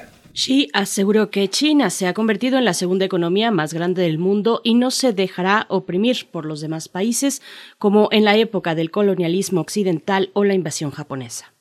El presidente chino, uno de los más poderosos líderes de su país desde Mao Zedong, aprovechó la ocasión para declarar que el país ha logrado convertirse en una sociedad moderadamente próspera en todos los niveles, el principal objetivo fijado en 2012 para el centenario del partido. Unidad, independencia, prosperidad y poder son las palabras que resumen para muchos chinos lo que está detrás de la longevidad del partido, el segundo partido más antiguo del mundo que está solo después del Partido de los Trabajadores de Corea del Norte. Durante años el partido ha podido reinventarse, absorber tecnologías del exterior y adaptar las viejas instituciones de la burocracia china a sus necesidades para crear una poderosa maquinaria, una maquinaria de gobierno capaz de sacar de la pobreza a 700 millones de personas. Pues vamos a conversar sobre el centenario del Partido Comunista Chino. Este día nos acompaña en primer movimiento el doctor Enrique Dussel Peters, profesor investigador de la Facultad de Economía de la UNAM, coordinador del Centro de Estudios China-México de esa misma facultad y coordinador también de la Red Académica de América Latina y el Caribe sobre China. Doctor Enrique Dussel, qué gusto conversar esta mañana. Gracias por aceptar esta charla. Buenos días y bienvenido. Hola, buenos días, eh, Berenice y Miguel Ángel, muchas gracias. los 100 años del partido chino en, ese país son un pestañeo en relación a la cultura ancestral tan profunda, tan antigua que sobrevive en China. ¿Cómo sobrevive este, cómo, cómo se cumplen estos años con una cultura tan poderosa que no, que no este, que no es posible ni abarcarla ni entenderla en su totalidad y mucho menos gobernarla desde el partido chino? ¿Cómo, cómo hay este diálogo, doctor? Mira, eh, estamos viviendo de nuevo este festejo de los 100 años eh, del Partido Comunista de China, eh, que es un momento, yo te diría, de gran festejo, por supuesto por el propio Partido Comunista de China y de las autoridades chinas, ¿no? Yo te recuerdo y les recuerdo de que, claro, la, la evolución eh, socioeconómica de la República Popular China está estrechamente vinculada con el partido, ¿no? Constitucionalmente eh, se, se señala y se establece en el, en el preámbulo de la Constitución que el liderazgo político en la República Popular China pues está solo será del Partido Comunista de China, ¿no? Entonces, eso yo creo que muchas veces a analistas y sinólogos, personas interesadas en China, muchas veces se nos olvida y eso fue reiterado, por cierto, eh, en el discurso que tuvo el primero de julio eh, en la simbólica plaza de Tiananmen, fue reiterado por eh, el presidente Xi Jinping, que además no es coincidencia, pues es secretario general del Partido Comunista de China, ¿no?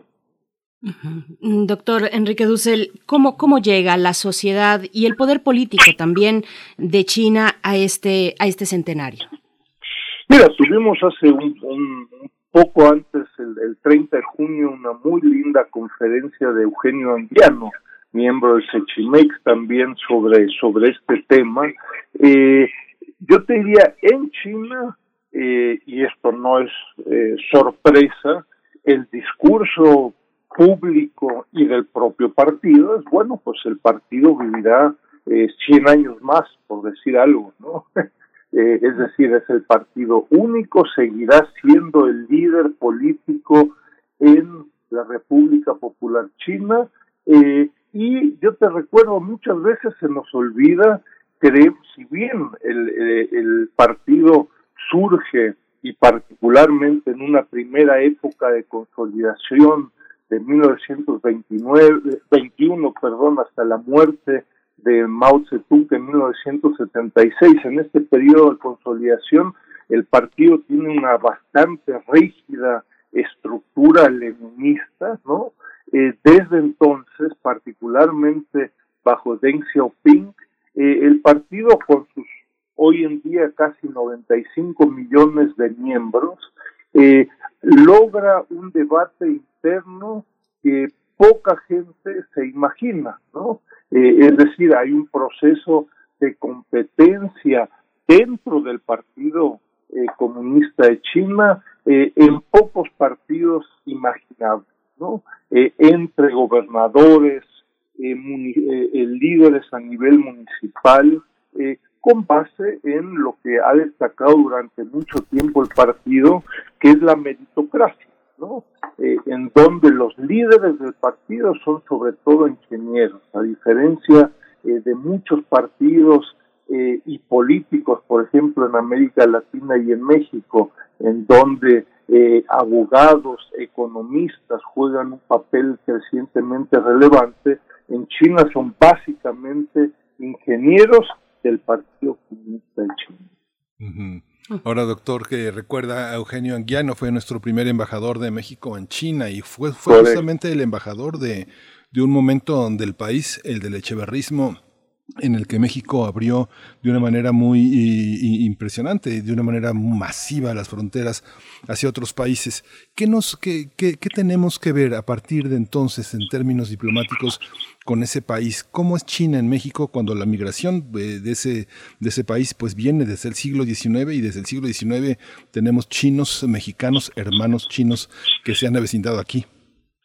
Eh, bueno, es un tema importante del trabajo que hacemos cotidianamente en el Sechimex, sobre todo en el ciclo de conferencias del Sechimex que llevamos a cabo cada dos semanas este, desde el 2005, tenemos ya más de 300 conferencias, desde entonces la mayoría grabadas que se pueden consultar por la comunidad eh, y en forma pública. Pues yo te recuerdo eh, el 14 de febrero eh, de 1972 inician las, las eh, relaciones diplomáticas entre la República Popular China y México.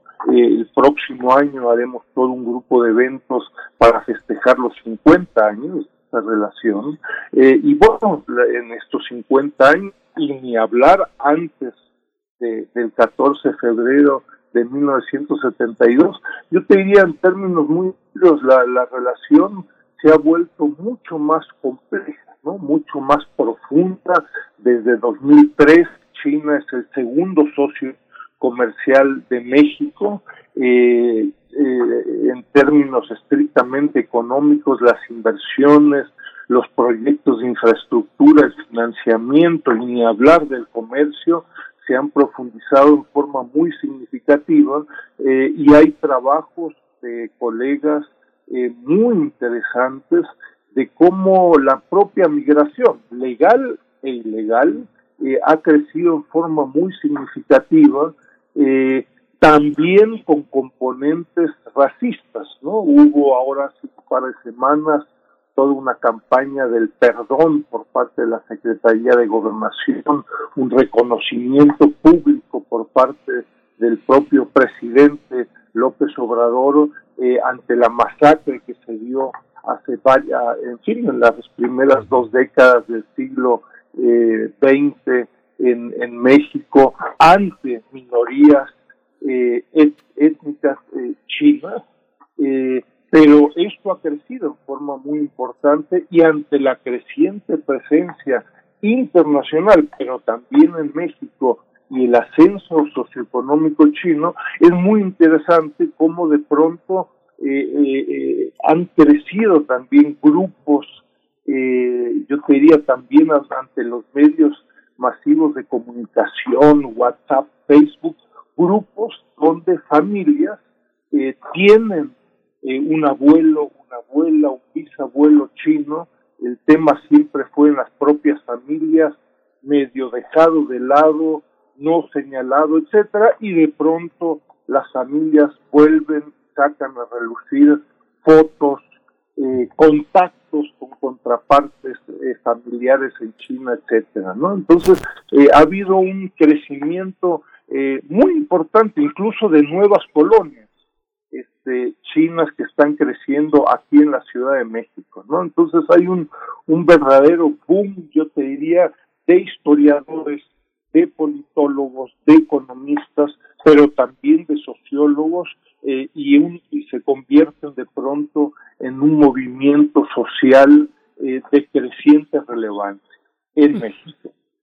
Doctor Enrique Dussel, bueno, hablar, hablar de, del partido, regresando al Partido Comunista Chino, eh, es hablar de una hazaña extraordinaria que surgió eh, hace 100 años de la clandestinidad, pero que hoy eh, concentra a si, si, no estoy equivocada, a unos 92 millones de miembros. Es, un, es, es una locura, es es, eh, y, le preguntaría en, cómo pensarlo en términos de una estructura de organización política como consideramos a los partidos en Occidente, eh, pero, pero ¿qué, ¿qué, se desborda, digamos, en la definición de una organización y de una estructura como esta que rebasa cualquier referente que tengamos acá? Mira, cuando inició el partido eh, en 1921 eran menos de 50 miembros, ¿no? y ahora, en fin, el presidente Xi Jinping a principios de julio señaló estos casi 95 millones de miembros, ¿no? Tiene más miembros que la mayoría de los países en el mundo, ¿no? Entonces, eh, eh, efectivamente es una organización eh, compleja, ¿no? En, los diferentes niveles de, de, municipios, estados, a, a, nivel nacional, etcétera. Este, donde yo reiteraría que el elemento de competencia con base en resultados de los respectivos líderes eh, es un elemento muy importante. Me parece que muchos eh, casos en forma muy rápida y sin mayor conocimiento se plantea, bueno, es un partido marxista-leninista, autoritario, colorín colorado, y con dos o tres este, adjetivos eh, el, el, el tema se analizó. Me parece que no es tan fácil, particularmente desde la perspectiva eh, del 2021. Los retos son muchísimos, ¿no? El, cuando uno lee eh, el discurso de más de una hora, eh, me parece que muy interesante el, el, discurso del propio presidente Xi Jinping. Eh, el presidente señala, por un lado, pues nos imaginaremos, ¿no? Pues reitera el liderazgo del Partido Comunista de China, eh, su interés, como ustedes señalaban al principio, de profundizar una sociedad moderadamente próspera. Eh, esto para una sociedad de 1.400 millones de habitantes se dice muy fácil.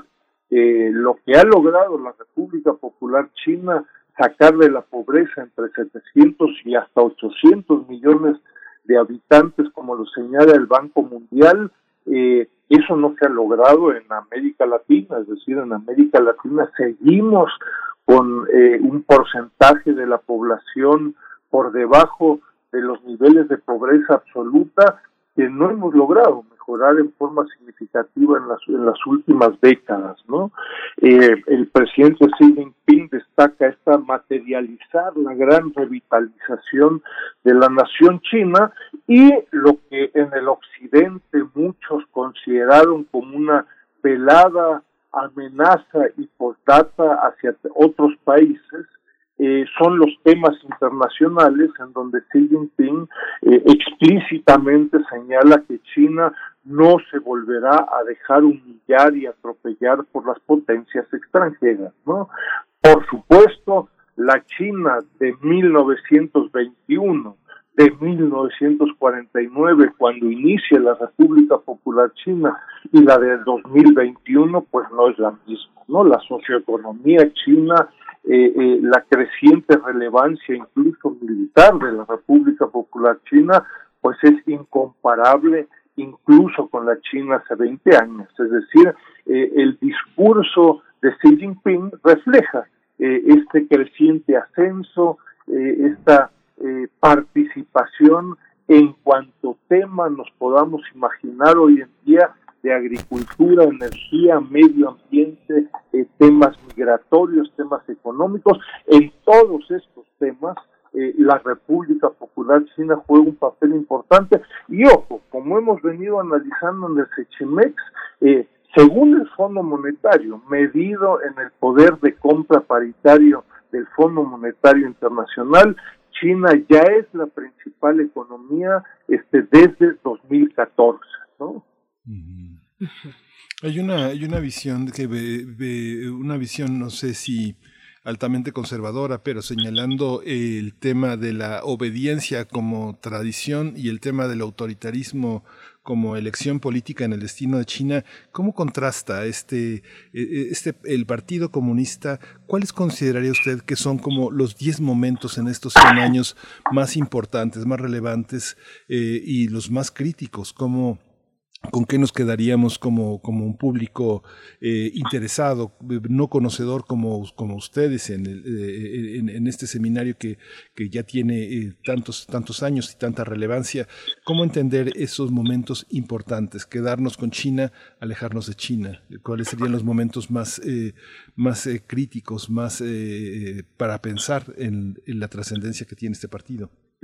Yo destacaría una, una primera fase o etapa eh, bajo el liderazgo, o sea, donde, el Partido Comunista de China, eh, bajo el liderazgo de Mao Zedong, un periodo de consolidación hasta 1976 y la muerte de Mao Zedong.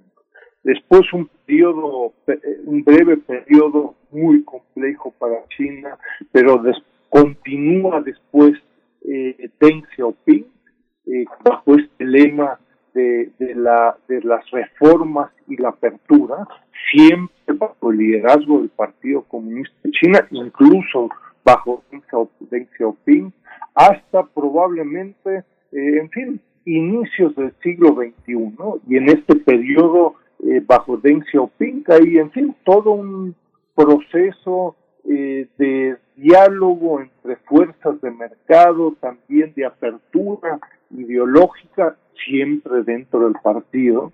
Y después yo, yo les diría, eh, ya en el siglo XXI, y particularmente desde, desde 2013, donde la República Popular China y en una tercera etapa, donde la República Popular China claramente ya tiene un planteamiento de un proceso de globalización con características chinas. Es decir, eh, el modelo de crecimiento, de desarrollo, e implícita y explícitamente el modelo político de la República Popular China bajo el liderazgo del Partido Comunista de China se presenta hoy en día eh, tomado en serio o no eh, se presenta como una alternativa al proceso bajo este proyecto de globalización con características chinas. Eh, creo que por ahí, estando tan cerca de Estados Unidos, no nos queda suficientemente claro que China claramente presenta hoy en día eh, por una opción alternativa de globalización con proyectos de infraestructura, no a través de un proceso de globalización en donde una minoría, el 1%, el 5%, el 10% se beneficia dramáticamente de la globalización, el resto no. La experiencia de China desde finales de los 70 y principios de los 80 es que los proyectos de infraestructura afectan la, la calidad de vida de la población, esa es la experiencia de China y eso es lo que, por cierto, China está buscando promulgar en el resto del mundo, realizar proyectos de infraestructura que afectan la calidad de vida, pero también reducen la, los niveles de pobreza. ¿no? Entonces, eh, eh, me parece que es un proyecto que bien vale la pena tomar mucho más en serio, incluso en América Latina eh, y en México, ¿no? Doctor, y esa es una, una gran pregunta, pues, eh, cómo, sin soslayar, pues, la, la situación geográfica de nuestro país, eh, pues, ¿qué, ¿qué, pasa ahí? ¿No tenemos más remedio que seguir con Estados Unidos como nuestro primer socio comercial? ¿O cómo sería esta combinación, eh, esta posibilidad de ver mucho más allá estando a un lado de los Estados Unidos? ¿Cómo, cómo poder verlo? Mira, crecientemente ante esta competencia entre las dos potencias, leas Estados Unidos y China, sobre todo la parte estadounidense que nos considera América Latina y de la cual somos parte, que considera América Latina como su patio trasero, ¿no? Eh, crecientemente, sobre todo bajo la administración de Trump, eh, eh, eh nos vimos presionados, yo les diría, de una relación crecientemente excluyente, ¿no? Es decir, o estás con nosotros o estás con China. Eso para cualquier país de la región, de las Malvinas a Mexicali, tiene poco sentido. Hemos estudiado eh, la relación de China con países incluso en Centroamérica, en el Caribe, con los que la República Popular China ni siquiera tiene relaciones diplomáticas, pero la presencia china eh, es muy significativa, incluso en estos países, países como Guatemala, Honduras, entre otros, eh, incluso en estos países el debate sobre o estás con China o estás con nosotros, leas Estados Unidos, no tiene sentido. La presencia china viene creciendo y no se trata de China o Estados Unidos. Desde Chimex hemos recientemente buscado eh, o invitamos, yo les diría, eh, a la comunidad académica de la UNAM y de otros lugares a considerar el concepto de nuevas relaciones triangulares, es decir, la competencia entre estas dos potencias, China y Estados Unidos, nos va a acompañar durante muchas décadas en el futuro. Y tendremos que saber lidiar entre ambas. Y no es un tema eh, puramente ideológico. Eh, nos veremos eh, todos los días crecientemente eh, necesitados de tomar decisiones de la 5G a turismo, a comercio, al intercambio académico, eh, etcétera, etcétera. Y para ello, pues eh, requeriremos de un mayor conocimiento sobre la República Popular China, de mejores instituciones públicas, eh, privadas, organismos empresariales y académicas como el SECHIMEX, entre muchos otros. ¿no? Entonces lo que requerimos es de un mejor nivel de preparación para no caer en la tentación de decir eh, China no en los próximos 10 años si no hacemos nada con China, o al revés, ¿no? Es decir, crecientemente eh, la presencia china es importante y no vaya a ser que algunos países decidan ante esta exigencia de exclusividad de decir, ah, bueno, pues entonces Estados Unidos no. Vamos a tener que convivir con las dos en cultura, en museos, en intercambio académico, también en comercio, proyectos y de infraestructura. Pero para eso tenemos que estar preparados y desgraciadamente en buena parte de América Latina y también en México el nivel es muy pobre. ¿no?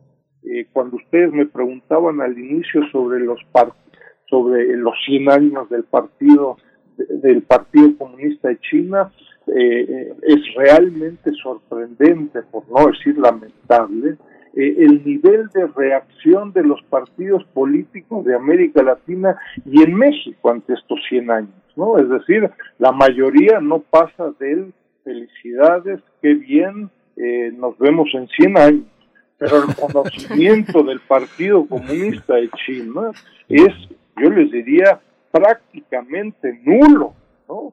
Eh, refleja esta problemática de falta de preparación, incluso partidos de izquierda. Hay una, este, doctor, ¿qué, qué, qué, esperamos del Centro de Estudios China-México eh, para, para este año? Hay una serie de conferencias que están eh, por venir con el inicio de las actividades administrativas. Cuéntenos un poquito para estar cerca de este centro, eh, ¿con, qué, ¿con qué empezamos? ¿Cuáles son, vamos al lugar común, los platos fuertes, los platos fuertes del centro para este año? eh, sí, no nos, no nos aburrimos y bombardeamos ahí a los que reciben nuestros correos. Acabamos de realizar hace menos de un mes eh, el quinto seminario internacional de la red académica de América Latina y el Caribe sobre China, 130 ponencias durante tres días. Eh, la red se ha constituido como un punto de referencia importante en América Latina, China y México sobre el tema.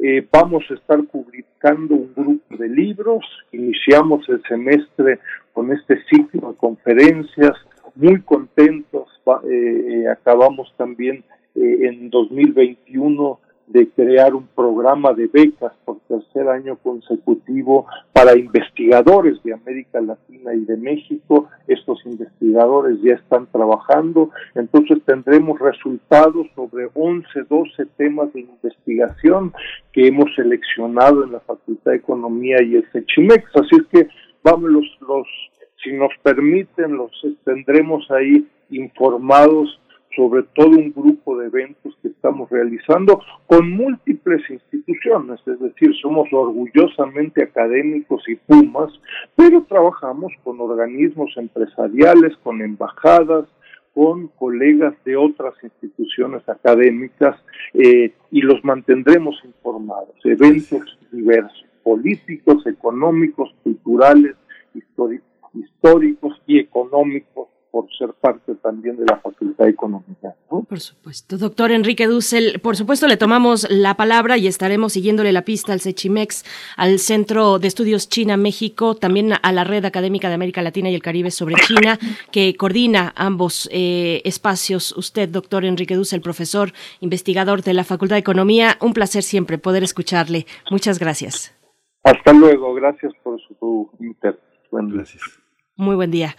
Enrique Dussel, hablando del el centenario del Partido Comunista Chino, decía, nos vemos en 100 años si es que sobreviven los partidos de los que, de los que hablaba el, o hacía referencia el doctor Enrique Dussel, los partidos incluso eh, socialistas, comunistas de izquierda en América Latina, pues bueno, eh, es de verdad impresionante la estructura de un partido como este, el Partido Comunista Chino. Vamos a despedirnos en este momento de la radio Nicolaita, 9 con un minuto, nos vamos al corte y volvemos a primer movimiento.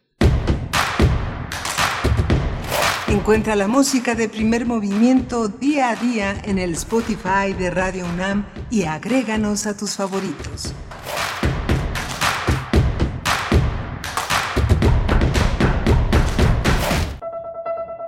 La música es un viaje astral. Con ella podemos superar las fronteras entre naciones y épocas. Temporada de verano 2021 de la Orquesta Sinfónica de Minería presentará en su tercer programa Homenaje a Francia, bajo la dirección de Carlos Miguel Prieto. La tumba de Couperin, de Maurice Ravel. Danza sagrada y profana, de Claude Debussy. Introducción y alegro, de Ravel. Y divertimento, de Jacques Ibert, con Jeannette Polot en el arpa. Disfruta de este programa las veces que quieras vía streaming, desde el sábado 17 de julio a las 10 horas hasta el domingo 18 de julio a las 23.30 horas. Consigue tus boletos en www.minería.org.mx. Una pequeña porción de Francia, justo en la comodidad de tu oído. Orquesta Sinfónica de Minería. El PRI demostró que está del lado de las familias de México, de su seguridad y estabilidad, de su salud y tranquilidad. Y ahora, gracias a ti, podremos regresarle el crecimiento de México. Porque para que México vuelva a crecer, México tiene que volver a creer. PRI, el Partido de México. Tengo 17 años, mi mamá falleció de cáncer. Ese vacío que dejó ella al irse me hundió, es lo que me tiene aquí. Me fui empezando a juntar con malas amistades y me dejé que, me envolvieran y dije, pues va, la probé y me gustó y de ahí me agarré. Marihuana y tabaco son lo que... mi consumo crónico. Se fueron mis ganas de vivir. Me causó mucho sentimiento que me dijo mi abuela, yo no quería esto para ti. El mundo de las drogas no es un lugar feliz. Busca la línea de la vida. 800-911-2000. Síguenos en redes sociales. Encuéntranos en Facebook como Primer Movimiento y en Twitter como arroba PMovimiento. Hagamos comunidad.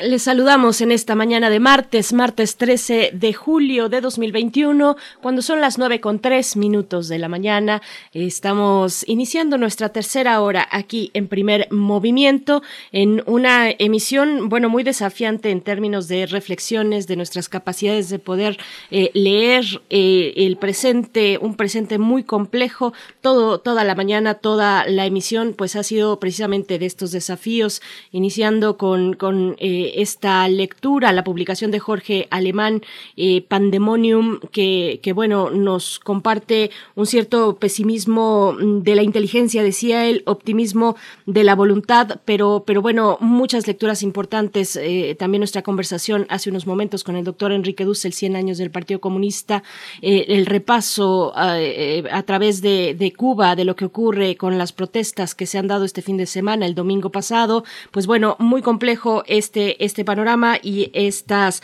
reflexiones. Saludo a quienes están allá en cabina. Está Frida Saldívar en la producción ejecutiva, Socorro Montes en los controles técnicos y Miguel Ángel Quemain en la conducción. Miguel Ángel, ¿cómo estás? Hola, Berenice, buenos días. Buenos días a todos nuestros redescuchas. Pues sí, ha sido una mañana muy, muy interesante, muy eh, aleccionadora con todos los temas que tienen que ver eh, con este eje que es pandémico, que es la, el repensar cómo se reproduce a sí mismo el capitalismo, un modelo de un modelo de economía que tiene la capacidad, una capacidad reproductiva que ha generado instituciones que lo defienden, modelos eh, políticos que lo avalan, eh, gestiones eh, comunitarias que se sostienen en él, en esa manera de pensar, en la necesidad también de repensar y de construir nuevos paradigmas fundamentalmente comunitarios, humanistas, que logren eh, preservar a los seres humanos, que somos los más importantes en esta ecuación, no las mercancías, no el consumo, no el dinero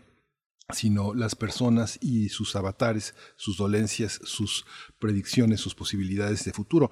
Eso fue lo que nos, nos propuso Jorge Alemán, el filósofo argentino vecindado en Madrid desde 1976, y ha sido una constante a lo largo del programa al hablar de, Cuba con un, especialista como Fernando Neira Orjuela, que es un, un, hombre que ha estudiado a fondo el tema, el de Latinoamérica, y ahora eh, con el doctor Enrique Dussel Peters, con este modelo político tan influyente, tan abarcador como es el Partido Comunista Chino, que tanto, que tantas deudas tiene y que tanto le tanto se le debe también como modelo eh, de, propuesta política en el mundo. Así es, así es. Doy, doy lectura a algunos de sus comentarios que nos hacen el favor de dejar en redes sociales. Oscar dice, eh, mm, dice el Partido Comunista Chino ha, ha demostrado que no cometerá errores que causaron desgracias como la guerra del opio, pero en ese aspecto sería posible esa no repetición de errores a costa de derechos humanos, como lo de Hong Kong, por ejemplo. Bueno, está también el tema de Taiwán. Eh, y dice también eh, por aquí estaba R. Guillermo hablando de, dice, bueno, abajo el bloque, proclamamos cada vez que primer movimiento toca el tema. Que Main dice que somos pro Cuba, que los cubanos no se atreven a opinar por la represión. Si Washington tuviera suficientes adeptos en Cuba, con facilidad introduciría armas y logística para atropellarla. Gracias, R. Guillermo. Bueno, algunos de los comentarios que, que, van surgiendo a lo largo de esta emisión. También Javier, Javier Ramírez dice, me encantó escuchar ese jardín del pulpo, que no solo me recuerda a los geniales Beatles y a Ringo Starr en particular, sino además a mi infancia y esa serie que fue Plaza Sésamo. Abrazos para todos y muchas gracias. Gracias a ti, eh, Javier Ramírez Amaro. Pues bueno, varios comentarios. Ochitl Arellano también nos dice gracias por este análisis de Cuba, lo que nunca se escucha en los medios corporativos dominantes en cualquier país. Igualmente, Alessandro dice, excelente canción, la de Ringo Starr. Bueno, pues Refrancito también está por acá eh, acompañándonos en estas reflexiones. Él hace mención a este, pues, esta publicación que realizó la oficina de Artículo 19 con base en México, que es una oficina para México y Centroamérica, donde eh, a partir de lo de Cuba, pues presentaba Artículo 19 una imagen haciendo, sugiriendo que esas eran, era una imagen de las protestas en Cuba, pero en realidad no, son, eh, bueno, es una imagen mucho, mucho anterior eh, mucho más anterior del año 2011 y eran las propuestas de Egipto. Ya salió la oficina de artículo 19 en México a, hacer la corrección y a decir efectivamente nos equivocamos, nos equivocamos al poner una imagen pues no corroborada, no verificada, donde las protestas larguísimas eh, multitudinarias se ven, pero son eh, y pertenecen a Egipto pero bueno, estamos, estamos ahí en este, en este señalamiento que nos hace Refrancito también con respecto a lo que, al, al, debate, a las reflexiones en torno a Cuba, Miguel Ángel. Sí, muy interesantes las contribuciones de nuestros radioescuchas que finalmente son una, una comunidad que apuesta, apuesta por la por hacer comunidad, por la democracia, por eh, la solidaridad entre una comunidad de espíritus que, pues, que no solo es latinoamericana, no solo transcurre en español, sino que se han expresado los lazos en otros, en otros territorios. Siempre es muy interesante escucharlos y nunca perder la perspectiva crítica porque es lo que es lo que alimenta las posibilidades de solidaridad también. Eh, es, es incondicional, la solidaridad es incondicional, el amor, pero no es incondicionalidad la acción, ¿no? Es la acción siempre está determinada por posturas políticas. Bien, pues sí, ahí están estas reflexiones. Y para la hora que viene, viene cargada de literaturas, de letras, está la poesía necesaria en unos momentos más, la selección y la voz de Miguel Ángel Quemain, pero también tendremos la conversación con Rosa Beltrán eh, y la presentación de su más reciente novela Radicales Libres, editado, editado por Alfaguara, y vamos a platicar precisamente con su autora, con Rosa Beltrán, quien es escritora fundamental para las letras, eh, eh, para el momento de la difusión, momento actual de la difusión de las letras mexicanas, desde eh, la Casa Universitaria del Libro UNAM Cazul y desde otros espacios que ha tenido a lo largo de su, de su trayectoria, pues viene Rosa Beltrán a platicarnos de Radicales Libres. Miguel Ángel, qué novela, qué interesante, habla de nosotros mismos, nos interpela a través de las generaciones en un México que se plantea desde em, los años 60, el, el, por supuesto el 68, el 2 de octubre, hasta nuestros días con el Me a través de la historia mm, generacional de, mujeres particularmente. Así es que bueno, será muy interesante la conversación con Rosa Beltrán, Miguel Ángel. Sí, una novela que comentábamos desde ayer, como eh, es, es, una novela larga, es, eh, es muy difícil parar, pero, eh, pero pienso que requiere meditación y relectura. Yo creo que uno de los grandes méritos de la literatura contemporánea es sentir esa necesidad de volverla a leer, ¿no? De no, de no consumir libros eh, como si estuviéramos eh, como si fuéramos, eh, como si estuviéramos en una playa, ¿no? Con esos libros que engordan al calor de la arena y la humedad, sino releer y releer algo que tiene que ver mucho con, con lo que somos, con lo que son también las nuevas generaciones y las viejas. Por supuesto, pues bueno, Rosa Beltrán, esta mañana para hablar de radicales libres en la mesa del día. Vamos antes, querido Miguel Ángel, si estás listo con la poesía. Vamos. Primer movimiento. Hacemos comunidad. Es hora de Poesía Necesaria. Hoy vamos a voy, a, voy a leer una poeta eh, nacida en 1957, una poeta de larga data como creadora, Lucía Rivadeneira.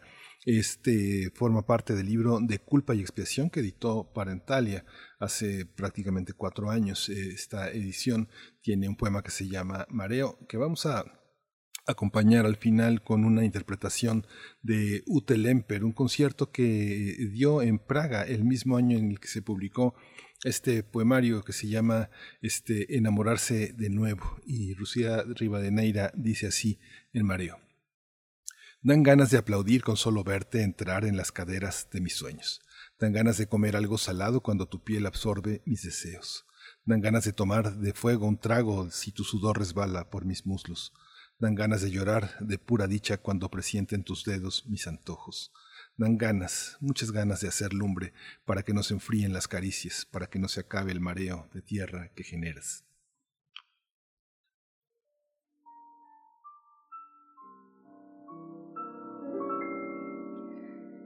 Ich von Kopf bis Fuß auf Liebe eingestellt. Das ist meine Welt und sonst gar nichts. Das ist, was soll ich machen? Meine Natur.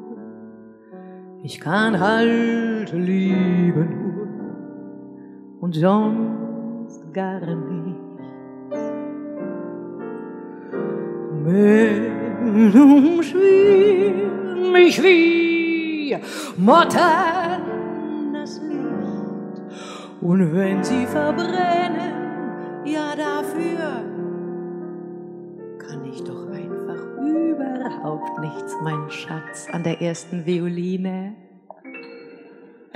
Ich bin von Kopf bis Fuß auf Liebe eingestellt das ist meine Welt und sonst gar nichts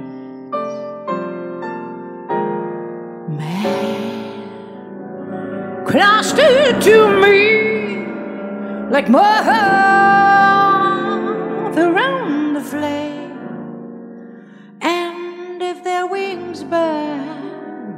I know that I'm not to blame. And I am falling in love again. Never, never, never, never, never, never, never, never, never, never wanted to. And what am I to do? What am I?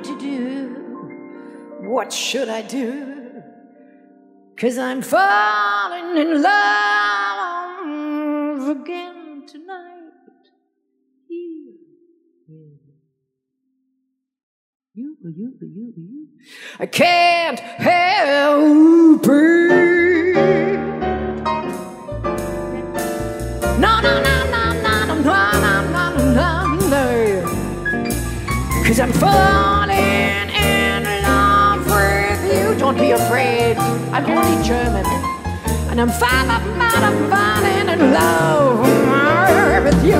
You, you, you, you, you, you, you, you, you, you, you, you. With you here tonight in Prague, in Prague, in the beautiful Smetana Hall, and with the symphony orchestra. My God, what could be any better in life? What could be any better life. Now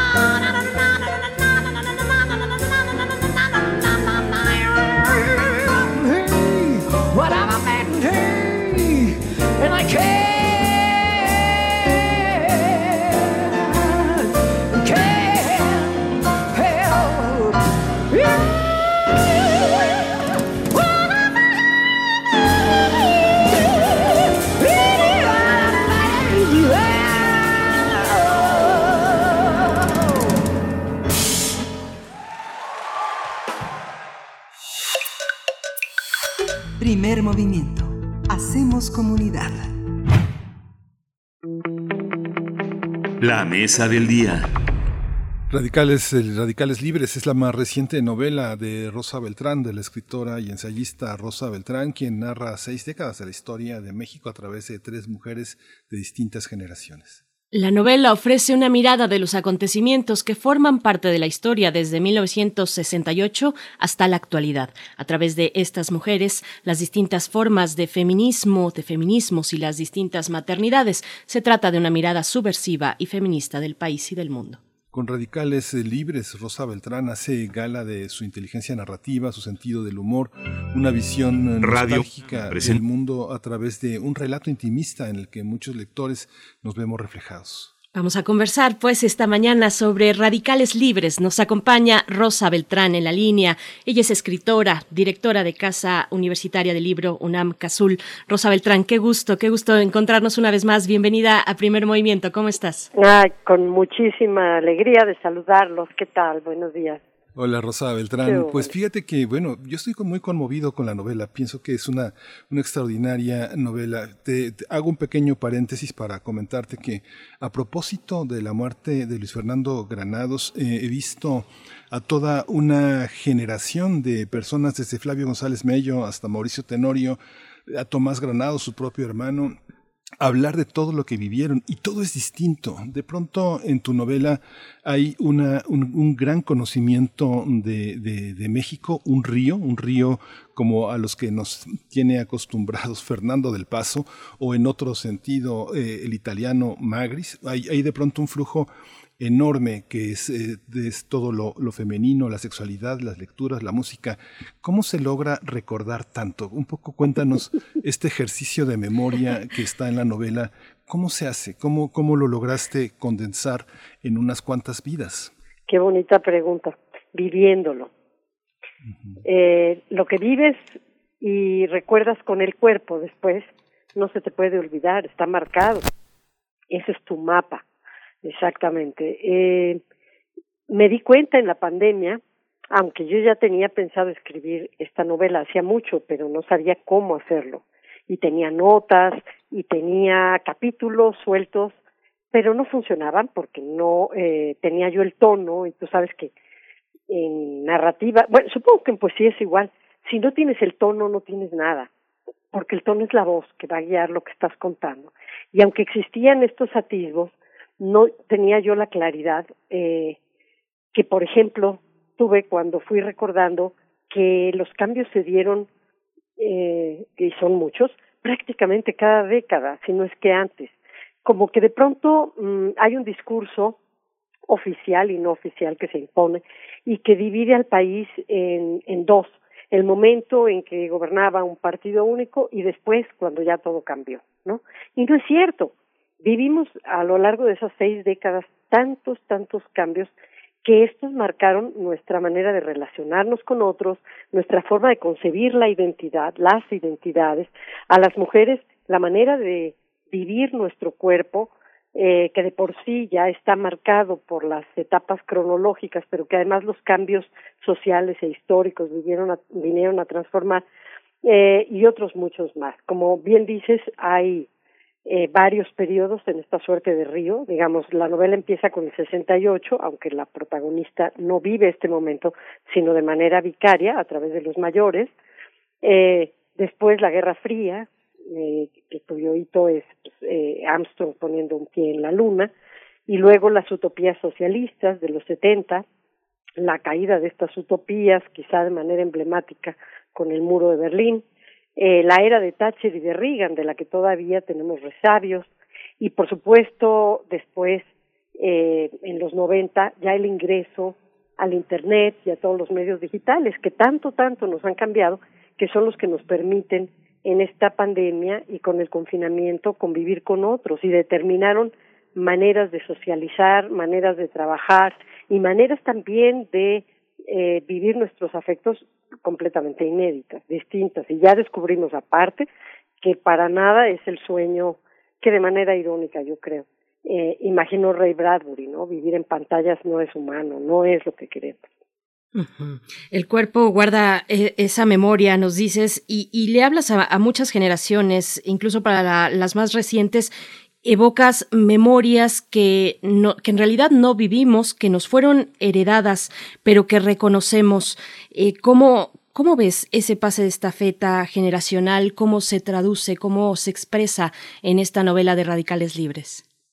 Bueno, es que la historia no es un ente abstracto que se ve en el vacío por allá y que luego aparezca en los libros de texto, eh, sino es algo que nos está ocurriendo y nos está transformando todo el tiempo. Somos parte de ella, ¿no? Y somos seres de nuestro tiempo, inevitablemente. Entonces, leer a toro pasado, eh, por ejemplo, cómo se dieron los procesos de alfabetización que, que, fueron, eh, bueno, muy determinantes en México para muchos de nosotros, como algo aparte de las relaciones que se hicieron allá adentro y de las relaciones con hombres y mujeres. Mientras los hombres pretendían cambiar el mundo, igual que nosotras, ¿no? Eh, muchos de ellos afiliados al Partido Comunista, por ejemplo, todos de izquierda, lo que no querían cambiar para nada eran las relaciones de pareja, ni las relaciones dentro del campo doméstico, ahí sí que no se moviera nada, ¿no? Porque era mucho lo que tenían que perder, por ejemplo. Entonces, eh, respondiendo a tu pregunta, bueno, hablarle a las generaciones jóvenes sí, pero desde estas tensiones, desde estas contradicciones, ¿no? Como en el 68, por un lado, eh, las mujeres también participaron de estas marchas, pero algunas de ellas eh, fueron edecanes de los Juegos Olímpicos en el 68, obligadamente o no, y se dio un doble discurso. Por una parte, sí el de la liberación sexual de muchas de ellas, porque los 60 son los años en los que empiezan a utilizar la píldora anticonceptiva y con ello a decidir sobre sus cuerpos libremente y no vivir vidas que estén exclusivamente dedicadas a la maternidad de ocho hijos, de once hijos, pero por el otro, vivir esa doble contradicción que ya de por sí son dos discursos distintos de parte del gobierno. Entonces, a mí me interesaba hablar de todas estas tensiones que se dan en la historia, eh, pero encarnadas en las vidas de individuos con nombres y apellidos. Sí, mucho de mujeres, porque son tres mujeres de distintas generaciones las que eh, van contando su vida, de las que transcurre su vida en la historia, pero también de hombres, porque finalmente se relacionan con ellos y hay muchos pues modelos, por así decirlo, aunque yo no me propuse hacerlo de manera esquemática, pero pero es que hablar de los hombres también es hablar de una generalización que banaliza, ¿no? Y que y que hace que no distingas ciertos comportamientos, aunque eh, en muchos momentos sí podemos hablar de un machismo normalizado, tan normalizado que de pronto cuando algunos compañeros leen la novela, y eso me ha encantado, no me, ha encantado lo que dice Kemain, eh, me dicen, este, ay, pues yo no sabía que eso también era machismo, ¿no? eh, porque, bueno, pues porque vienen las fiestas en los frontones, la manera de aprender el erotismo de distintas generaciones, los prejuicios que hay contra las mujeres que deciden utilizar su cuerpo de manera libre, los prejuicios y el vacío que se les hace y, y, cómo se las estigmatiza, pero no solamente desde los hombres, también desde nosotras. Es, esto es terrible, ¿no? Un machismo que nosotras también aprendimos eh, y contra el que hay que luchar. Basta ver lo que está ocurriendo ahora con esta youtuber en las redes que ha acosado prácticamente a través de sus redes a otra mujer y ahora es eh, está en la cárcel, digamos, va a ser enjuiciada. No nos vamos a meter en eso, pero me parece que ese no es el crimen que cometió, pero en fin. Pero de cualquier manera, ella pone en el centro de su crítica a otra mujer que fue violada por cuatro hombres. Y uno se pregunta, ¿y los hombres qué papel juegan en esta ecuación? ¿Por qué no se está hablando de ellos? ¿Por qué no son ellos el blanco, no? de, de la denuncia. Bueno, pues porque hay un machismo internalizado o no que hace que siempre las mujeres sean las que son doblemente victimizadas. Y de esto también habla la novela. Sí, eh, eh, la novela corre el peligro, Rosa, de que la, la, coloquen en un estante de química, porque hay que decir que los eh, radicales libres son, normalmente las moléculas los, este, son estables y tienen electrones que van emparejados, pero los radicales libres son los que son inestables, reactivos y, y, se, y se desaparean. Y justamente lo que, una de las cosas que, que percibo en, en, la, en, la, novela, en esta radicalidad de la libertad, es que yo me doy cuenta de que muchos, muchos eh, compañeros de generación, la gente que nació en los años 60, uno de los constantes reproches que le hacen a sus padres es que se hayan atrevido a hacer su vida. Hay una profunda visión también de una, una, una mujer que ve a otra hacer su vida. ¿Cómo es esta experiencia? tan radical de ver a una, a una madre adueñarse de su propia vida y luego encontrarse en esta hermosa reconciliación que es la literatura y la, y la propia vida. Cuéntanos un poco de eso, Rosa. Sí, sí. Dices bien sobre el título, ajá, los radicales libres son esas moléculas inestables, rebeldes y que dan cuenta del paso del tiempo, son cronos finalmente, ¿no?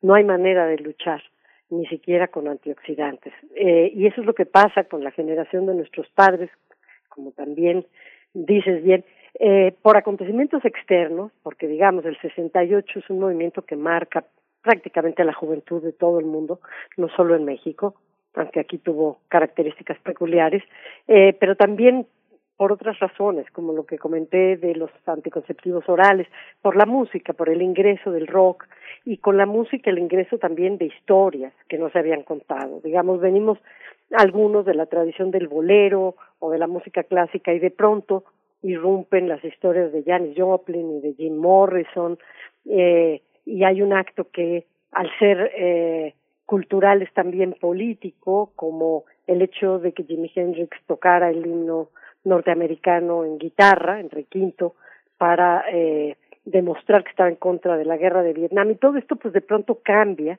a esa generación y de, y de refilón a nosotros también. Eh, la novela sí empieza con esta escena que tú has mencionado, con esta madre que se va, porque habla también de las maternidades, porque, bueno, yo creo que esa estampa que aprendimos a rumiar tantos años de la madrecita abnegada, la que aparece en las películas de los años 40 del cine de oro, no existe más que ahí, no, no, no es más que producto de un imaginario, ¿no? que después trató también de ser compensado con el Día de las Madres, que es pues, una invención de la mercadotecnia, ¿no? que aparece en Excelsior, pero yo no conozco madres abnegadas, yo lo que conozco son distintas formas de maternar. Y a la generación nuestra, digamos, a la que nos tocó pasar la infancia en los 70 y, la juventud, eh, nos tocó también aprender a ver de distinta manera esa otra forma de eh, maternidad que, que heredamos, que vivimos. Y, y pienso otra cosa más, Miguel Ángel, que esto me ha rondado muchos años. ¿Por qué nos tenemos que definir a partir de un discurso, que por cierto es un discurso heteropatriarcal, que es el discurso freudiano, y que te dice que tu origen, que son tus padres, tiene que ver siempre con la falta, con el abandono, con la ruptura, es decir, con el trauma. Es tanto como aceptar el discurso del pecado original. ¿Qué no puede uno definirse a partir de otra narrativa? Y creo que sí, porque algunas de nosotras aprendimos con esas otras eh, maternidades vividas, heredadas, apestiguadas, la libertad, la rebeldía, eh, el hecho que las mujeres teníamos el derecho de decidir sobre nuestros cuerpos y la autonomía, el no definirnos a partir de un padre o a partir de un marido que nos mantuviera o a partir de un hermano que nos diera trabajo y nos acogiera, sino eh, hacer nosotras con, con todas las consecuencias, pero con la libertad también de decidir incluso nuestros destinos laborales, profesionales, económicos, y esto es una, es una gran herencia.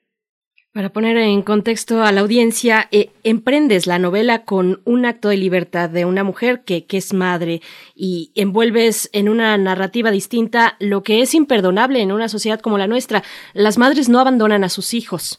Los, los hombres sí, pero las madres no, y hay de aquella que, que, que se atreva.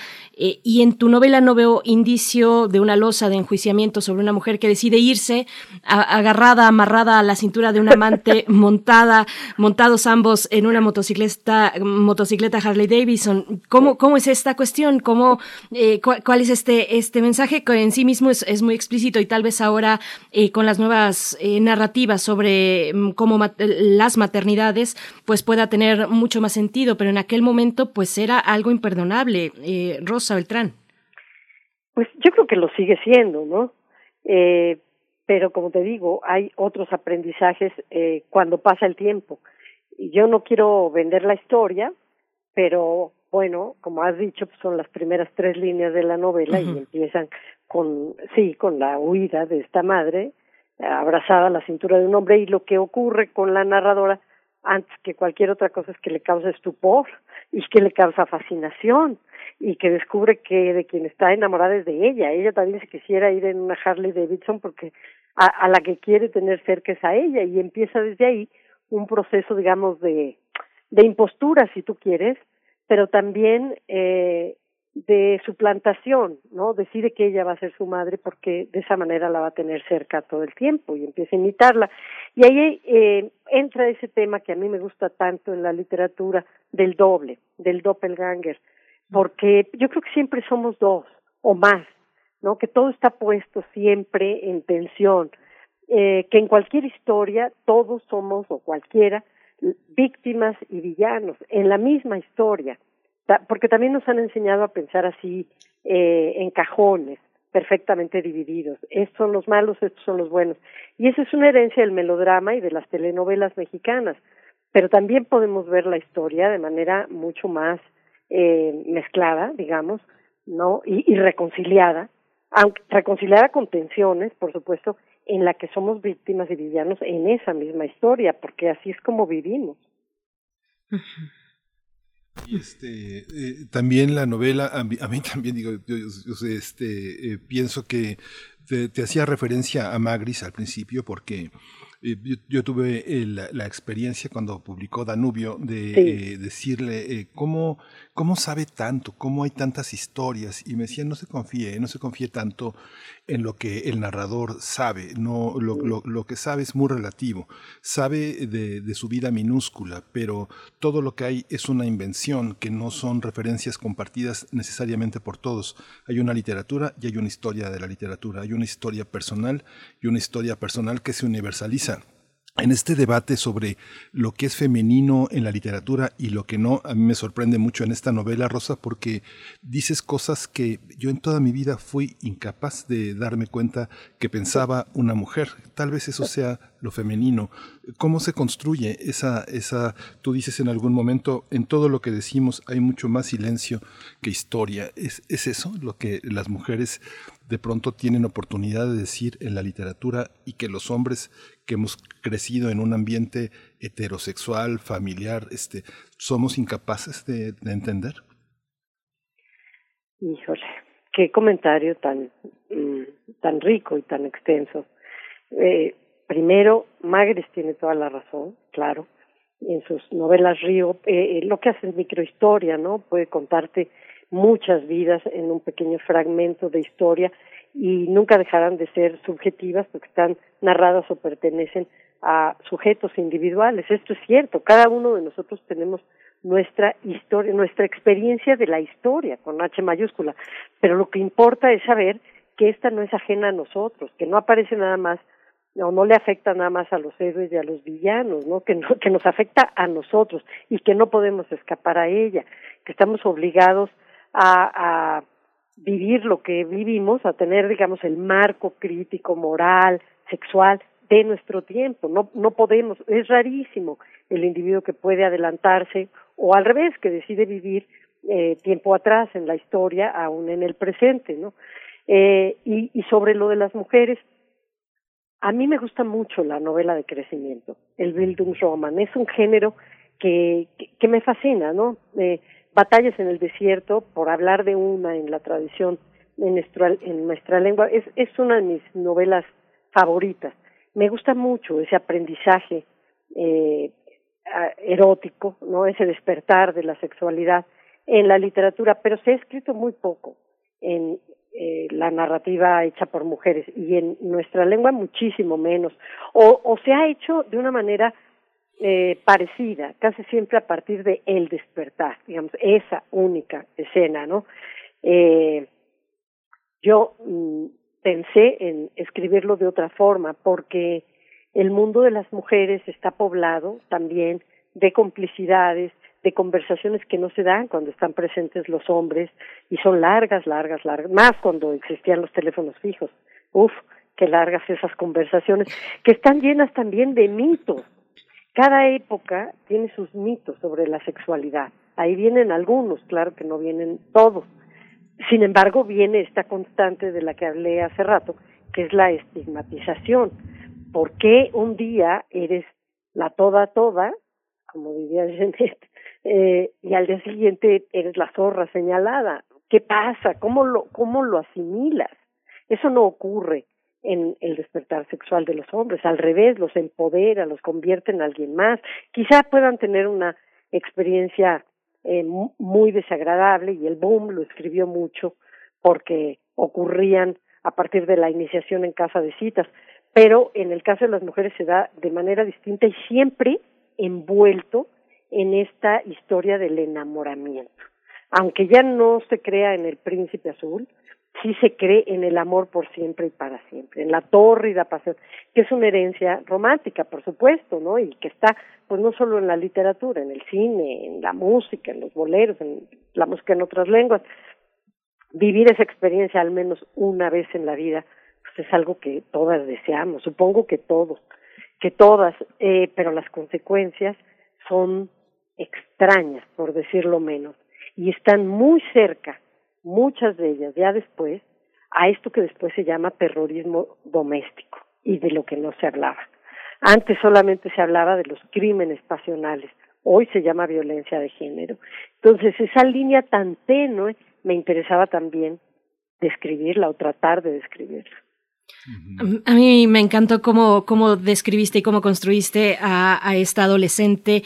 Eh, me encanta su desenfado con la vida, eh, lograr esta, eh, esta naturalidad, digamos, con la que aborda cada, cada momento de su historia, percibirla libre, generando caminos nuevos ante el abandono de su madre. Bueno, allí hay una respuesta inmediata que es fascinante.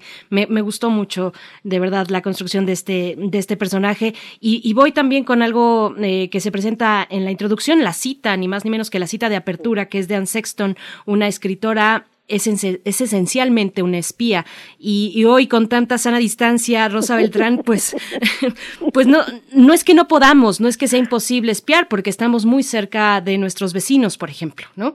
Eh, pero, pero sí se ha convertido en un deporte extremo eh, esa manía, llevar a cabo esa manía, cumplirla, eh, se torna un poco diferente, no imposible. Pero, a ver, Anne Sexton, ¿por qué Anne Sexton y por qué esta referencia hacia la escritura y el espionaje?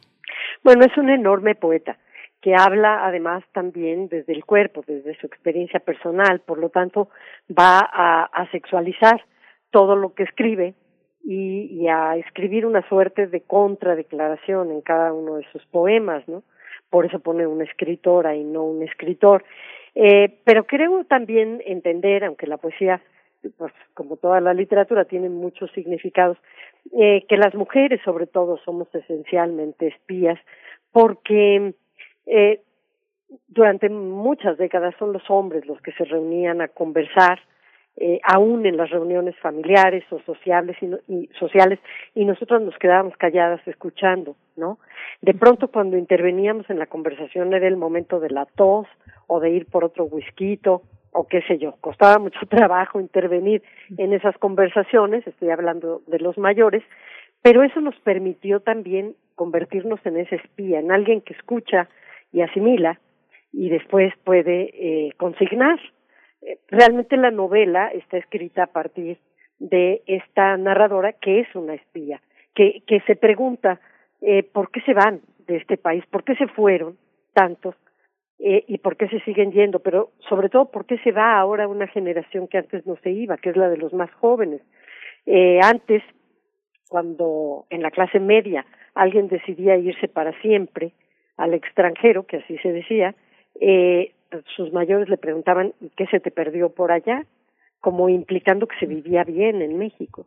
Ahora nadie en su sano juicio le diría a un joven, a una joven que deciden irse, que se te perdió por allá, porque el país los ha expulsado. E, esta novela termina con esas escenas escritas como un vértigo de una realidad que se impone a cualquier plan que querramos hacer, de una narrativa única que parece ser eh, la totalidad, ¿no? Eh, los desaparecidos, los muertos, las intervenciones, hoy lo que pasó con las fosas en Tamaulipas halladas eh, recientemente, etcétera, y, y cómo podemos vivir con eso. Ya no solamente cómo podemos sobrevivir físicamente a esa violencia, sino cómo podemos vivir mentalmente a, a, a eso, a esa narrativa. Entonces, muchos de los que se van con papeles, sin papeles o como sea, se van buscando también otro destino en el que puedan imaginar cosas diferentes, planear cosas diferentes y de eso también habla la novela. Y la y la espía pues es la que se queda, ¿no? Atestiguar, porque también alguna explicación tiene que tener que muchos de nosotros, ustedes, yo, decidamos quedarnos. ¿Por qué nos quedamos? ¿Por qué nos seguimos quedando? Hay una, idea de Margarita Ursenar, eh, Rosa Beltrán, que es muy interesante. Dice que sin saberlo todos entramos en los sueños amorosos de quienes se cruzan con nosotros o nos rodean. Así cada uno de nosotros abre a todo su cuerpo y a todos se lo entrega. Hay una metáfora que es fascinante y que, y que es hipnótica, es esta parte en la que la madre le entrega eh, la imagen del cuerpo desnudo de su hija a a, su, pareja, a un pintor, a un, a un dibujante que la recrea. La modelo no logra ver en definitiva el trazo que el dibujante, el pintor, hace de su cuerpo, la madre sí lo observa. Es una gran metáfora sobre el cuidado, la invisibilidad de los deseos del otro, las intenciones que solo se cruzan cuando hay una, una, una especie de eticidad que, que, permite que no nos tengamos que proteger de los demás, que no sospechemos. Así el libro está lleno de esas, de esas cosas. Eh, ¿Qué significa el cuidado? ¿Qué significa proteger a alguien? De alguna manera, yo creo que si se es mujer, después de leer esta, esta novela, yo creo que sí se genera una sensación de mayor seguridad, de mayor certeza, me imagino. No soy una mujer, no soy joven, pero pienso que es, un, es uno de los efectos que, que puede crear la novela. ¿no? Es bellísimo lo que, lo que estás diciendo, pero eh, yo también querría añadir que, que se genera una sensación de intranquilidad porque ese límite de los cuidados también es endeble, ¿no? La novela no parte de certezas, parte de escenas, y, y, son los lectores los que van a decidir qué hay detrás, cuándo hay cuidado, cuándo hay descuido, eh, cuándo hay un ejercicio de la libertad y cuándo esta después puede tener un costo alto, como lo que dije del terrorismo doméstico. Eh, en el caso, esto no está en la novela, pero en el caso de muchas mujeres que así lo viven ahora en la pandemia, ¿no? Yo, yo creo que, que la novela transita por límites muy, muy a delgados, está siempre en, en ese precipicio y siempre tratando de eh, los personajes que intervienen de encontrar estrategias para sobrevivirlo, porque porque todos somos sobrevivientes al fin y al cabo, los que estamos hablando hemos sobrevivido a esas infancias, a esas adolescencias y, y las mujeres seguimos sobreviviendo incluso al, a, la, a la mirada sobre nuestros cuerpos en las distintas etapas que nos marcan y que hay constantes, porque sí, las niñas son vistas de modo distinto que los niños desde que son chiquitas, a veces eh, a través de una supuesta fragilidad, y digo supuesta porque ya se ve en la novela que no hay, que no, que no siempre es tal, y, y después la, la irrupción de la adolescencia llega no solo porque el cuerpo te cambia y conspira contra ti cuando se llena de barros, las cejas se te ponen de azotador, te sientes horrorosa, te sientes eh, impertinente en el sentido literal de no pertenecer, sino eh, un poquitito después cuando llega esa primera mirada masculina, que significa otra cosa, la mirada de deseo y te llenas de pavor te llenas de pavor, pero también algo te ocurre dentro que te cambia, ¿no? Entonces, esos pequeños límites, esos bordes que a veces ocurren con los cuidados de alguien, gracias a los cuidados, y a veces no, pues están ahí también presentes todo el tiempo. El, movimiento del Me Too también me gustaría traerlo a cuento eh, en esta charla, Rosa Beltrán, que, que, en su momento este movimiento generó pues mucha polémica, lo sabemos, incluso entre las mismas feministas y, te preguntaría cómo, cómo se ve esta cuarta ola desde la mirada de aquellas feministas que trazaron el camino para el caso de México, que trazaron el camino en estas, eh, en estas décadas que recorre Radicales Libres. ¿Cómo se ve la cuarta ola? ¿Cómo se ven estos, estas exigencias, estos movimientos desde tu mirada, desde la novela? Cuéntanos un poquito al respecto. Sí, bueno, yo estoy más cerca de las del Me Too que de aquellas mujeres que iniciaron, porque aparte eh, esto lo iniciaron desde el siglo XIX, las sufragistas, eh, y me parece un momento importantísimo en la historia de la vida de las mujeres, todas, de todas las mujeres, y me parece fascinante que haya por primera vez un discurso en, en el que se diga nunca más, no concesiones, no se puede eh, permitir que haya 11 mujeres, según las estadísticas, eh, muertas cada día en este país. Eso es inadmisible. Hay que hablar de violencia de género. No es la misma violencia que la otra. Tiene que estar reglamentada, tiene que aparecer en la legislación. Eh, y claro, por otro lado, hay, hay un susto de que esto no sea a través de una conciliación y a través de eh, ensayos críticos y como ha venido siendo en muchos momentos, pero es que esta lucha ha tenido momentos críticos también y se las ha encarcelado. Y, y esto que se usa ahora, este eh, término encapsular, es, es terrorífico. A mí se me han salido literalmente las lágrimas de rabia cuando veo cómo las encapsulan el grupo de las Ateneas a otras mujeres que se quitan la camiseta literalmente para decir estoy desnuda, no tengo nada solo estoy luchando porque se dé eh, justicia a las desaparecidas y porque se deje de desaparecer mujeres. Eh, o, que nos escandalicemos porque se vandaliza un monumento, que no estoy diciendo que esté a favor de ello, pero me parece francamente que hay que poner ahí este todo en proporción o que se le arroje diamantina al jefe de la policía frente a las mujeres que simplemente no vuelven a aparecer y son levantadas, ¿no? Entonces, eh, sí, se habla de esta cuarta ola, la novela traza una línea en donde claramente se ve cómo eh, hay realmente una sororidad, cómo esto viene de tiempo atrás, cómo a veces no se ve y, y cómo a su manera nuestras madres, eh, no aparecen ahí las abuelas, pero bueno, esta, esta generación anterior, nosotras mismas y las que vienen después, tienen que encontrar distintas estrategias a una lucha que no ha terminado.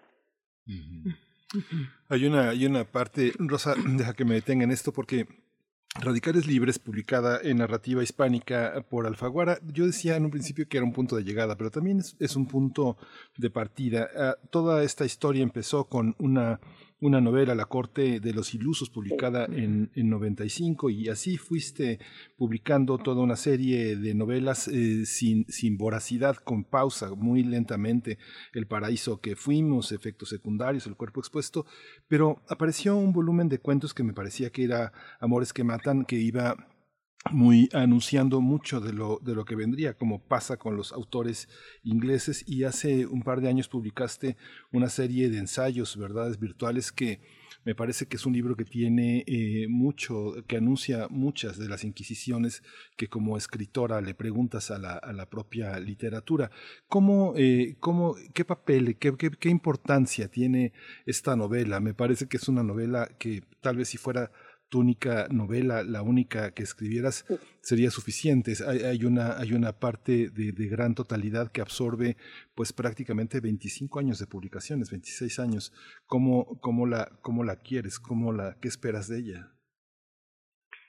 Yo creo que el estilo es algo que encuentras, no que buscas la forma de narrar y que y que descubres que estaba desde esa primera novela a la que te referiste aunque lo que yo escribí inicialmente fueron cuentos y les he platicado a ustedes que me los publicó Huberto Batis en sábado de uno más uno y, y que esto fue para mí la la apertura a un mundo extraordinario en el que valía la pena contar no solamente eh, eras eh, una mujer para ser vista, sino una mujer para ser escuchada. Y, esto fue maravilloso porque ese es un tema que también a mí me persigue. ¿Cuándo somos escuchadas? Tenemos que dejar de ser vistas para ser escuchadas, etcétera. Pero también en esa primera novela estaba ya la idea de la, la vida pública y la vida privada eh, perfectamente entrelazadas, ¿no? Eh, la, la vida privada del emperador Iturbide y las mujeres eh, la vida doméstica, las mujeres de la corte, que también que también fueron fundamentales para tomar ciertas decisiones o para atestiguarlas. Así que ese cuerpo de, de mujer ya estaba desde los primeros escritos y siguió estando en los demás, porque en la novela de Darwin el cuerpo expuesto pues es un Darwin visto también a partir de, de su mujer eh, y a partir de la vida doméstica y hay casos de mujeres que hablan sobre su cuerpo en ese libro. Eh, Así que sí, ya se estaban cocinando esas cosas, pero fíjate, Miguel Ángel, que uno no se da cuenta. Es eh, es cierto esto que te digo, no hay un plan previo. O sea, yo no me senté a, a decir, ahora en pandemia voy a hablar de seis décadas con la historia como marco, a través de tres mujeres, y son los feminismos, y son las maternidades lo que va a estar de fondo. Es que uno no escribe así. Uno encuentra una voz y, y empiezan a hablar los personajes y uno también descubre cosas de sí misma que no sabía. Y en los cuentos tienes razón, todos los cuentos de amores que matan, eh, que, además es un work in progress, o sea, se llama igual y se siguen añadiendo cuentos, eh, salvo los cuentos darwinianos, pero también en ellos tiene que ver con relaciones de pareja, con relaciones filiales, con relaciones eróticas en un sentido muy amplio entre unos y otros que están mmm, pues que están como levantando la ceja a, a las formas convencionales en las que hemos eh, decidido narrar esas relaciones, quizá porque en mi experiencia propia pues no se dan así tan suavecitas, ¿no? porque el amor es algo peligrosísimo, aunque muy apetecido, eh, quizá por eso, ¿no? Y, y, y sí, también aparecen en los ensayos y aparece un cuestionamiento, guaje, uy, bueno, Sí, seguimos escuchando. Ah, seguimos, ruidito. Eh, el, un cuestionamiento al lenguaje, que, que veo que también aparece aquí en Radicales Libres, porque cuando somos niños, pues no entendemos las metáforas, ¿no? Todo lo interpretamos de manera literal eh, cuando vimos esta es una mujer de cascos ligeros, pues no sabemos a qué se refieren los papás, ¿no? O los tíos que están enjuiciando a alguien, a lo mejor se trata de una mujer que camina sobre cascos de refrescos. Y, y, y tienen que pasar muchos años para darnos cuenta de que es un juicio absolutamente machista. Y, y, y ver de dónde viene y de dónde vienen estas metáforas que hablan de la mujer como una yegua a la que hay que montar, bla, bla, bla. Entonces, eh, el crecimiento que traza esta novela es también una evolución lingüística.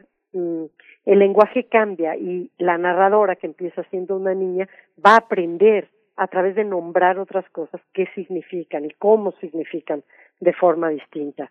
Y, y en términos históricos ocurre lo mismo. Hace rato hablé de que no es lo mismo crimen pasional, que incluso tenía atenuantes por tratarse de la pasión, como si hubiera que hacer concesiones cuando se mata por esa razón, que eh, violencia de género. También en la historia va cambiando, eh, van cambiando los términos con los que nombramos la realidad y por lo tanto la van transformando, la van convirtiendo en otra. Y yo también quería dar cuenta de esto en la novela. Estamos acercándonos al cierre de esta charla, de esta deliciosa charla con Rosa Beltrán, y, yo quiero decir como un paréntesis que, que, yo sigo muy de cerca, Rosa Beltrán, tus ideas sobre la, sobre la mujer madura en relación con su deseo, con su sensualidad, con el deseo que provoca o no o deja de provocar en otros. Se habla poco de la mujer madura en estos momentos de la, de la cuarta ola. Lo pongo solamente como paréntesis. Y también traigo un comentario de la audiencia. Rosy Laura dice, soy feminista, estudio psicoanálisis y conozco el discurso de Freud. Hay tópicos que se pueden cuestionar, pero sin duda alguna sus trabajos contribuyen para la autonomía y libertad de las mujeres. Se requiere una lectura seria de sus escritos donde las mujeres argentinas avanzan. Eh, argentinas avanzan, es lo que nos dice Rosy Laura. Bueno, lo dejo por aquí y, preguntarte ya si al final un poquito de lo que nos empezabas a develar, eh, cómo fue el trabajo escritural. Es una, una novela, una obra de 400 páginas que, que, no te suelta, que no suelta al lector, a la lectora, que interpela, que incluso nos dice cosas, esto que mencionabas, cosas de nosotros mismos que no sabíamos, pero que ahí estaban esperando a ser descubiertos. Ábrenos un poco esa intimidad eh, de tu práctica escritural, eh, Rosa Beltrán. Bueno, eh, cuesta mucho trabajo escribir algo que se lea con naturalidad, como, como si fuera lo natural, ¿no? Eh, esa voz que le está contando en vocativo a un tú toda esta historia parece transcurrir eh, con suavidad, pero todos los que escribimos sabemos que detrás hay un trabajo infernal, que escribir es dificilísimo, sobre todo empezar, eh, em, empezar cada novela, cada relato, encontrar la voz, encontrar el tono, y que por supuesto hay estrategias narrativas, pero que uno va encontrando en el camino. Yo sé que hay escritores que tienen en post-its toda la historia y los personajes en, eh, en un muro. Se decía que así escribía Carlos Fuentes, ¿no? incluso hubo una exposición eh, donde se mostraba este este plan previamente trazado. Eh, yo lo escribo así, yo voy descubriendo en la medida en la que escribo, pero cuando encuentro ese tono, entonces hay una suerte de vértigo. De todas maneras, eso no quiere decir que no haya días muy difíciles y que el proceso escritural, pues yo lo describa básicamente con, eh, con una imagen, que es estar allí, ¿no? Estar allí sentado. Si abandonas la novela, si la abandonas un día, dos días, te vas alejando de, de los personajes y, y es muy celosa, no te dejan regresar. Entonces hay que estar tu mente eh, consciente, pero también la inconsciente, eh, esta a la que se refería la compañera que ha estudiado a, a Freud, que, que yo sí considero machista, pero respeto eh, que, que, que haya eh, cosas que sean rescatables todavía. Eh, e, esa mente está funcionando todo el tiempo para mm, contar la historia, pero también para contradecir estos otros discursos. Para mí, eh, escribir es hacer una contradeclaración a esta otra tradición narrativa. Por supuesto que no podemos vivir sin ella. Ese es el tesoro más grande que tenemos, cómo hemos sido narrados, y no me refiero solo a literatura, o sí pero en su sentido más amplio, a la historia, a la sociología, a la psicología, etcétera, al psicoanálisis, pero también y sobre todo a la literatura escrita por hombres. Pero es que también hay que responder desde otros lugares. Yo creo que siempre hay que responder, pero en el caso de ser mujer es, es mucho más evidente por qué. claro.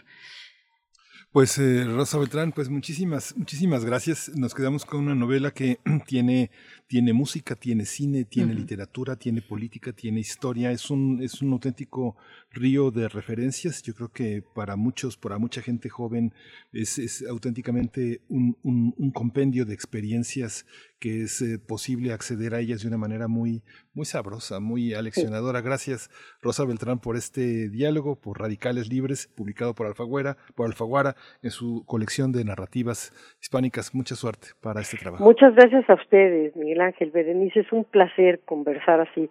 Ojalá lo podamos hacer en tercera dimensión pronto. Ojalá pronto sea. Rosa Beltrán, gracias. Escuchamos también con un soundtrack de, de, fondo que acompaña esta novela, eso es posible. Así es que bueno, está ahí la recomendación, el guiño para si ustedes se acercan a un ejemplar de Radicales Libres, pues puedan hacerlo también con esta música de fondo que nos propone Rosa Beltrán. Gracias, hasta pronto Rosa Beltrán. Un abrazo para todos. Gracias. Hasta luego. Hasta, luego. Pues ya nos vamos, ya nos llegaron, ya están a punto, estamos a unos segundos de, que sean las 10. Gracias a todos eh, el equipo de Primer Movimiento, a ustedes, Radio Escuchas, que no sería posible nada sin su presencia y nos escuchamos mañana en punto de las 7 de la mañana, Berenice. Así es, nos despedimos. Muchas gracias, Miguel Ángel. Gracias a todos. Esto fue Primer Movimiento. El mundo desde la universidad. Radio UNAM presentó Primer Movimiento. El mundo desde la universidad.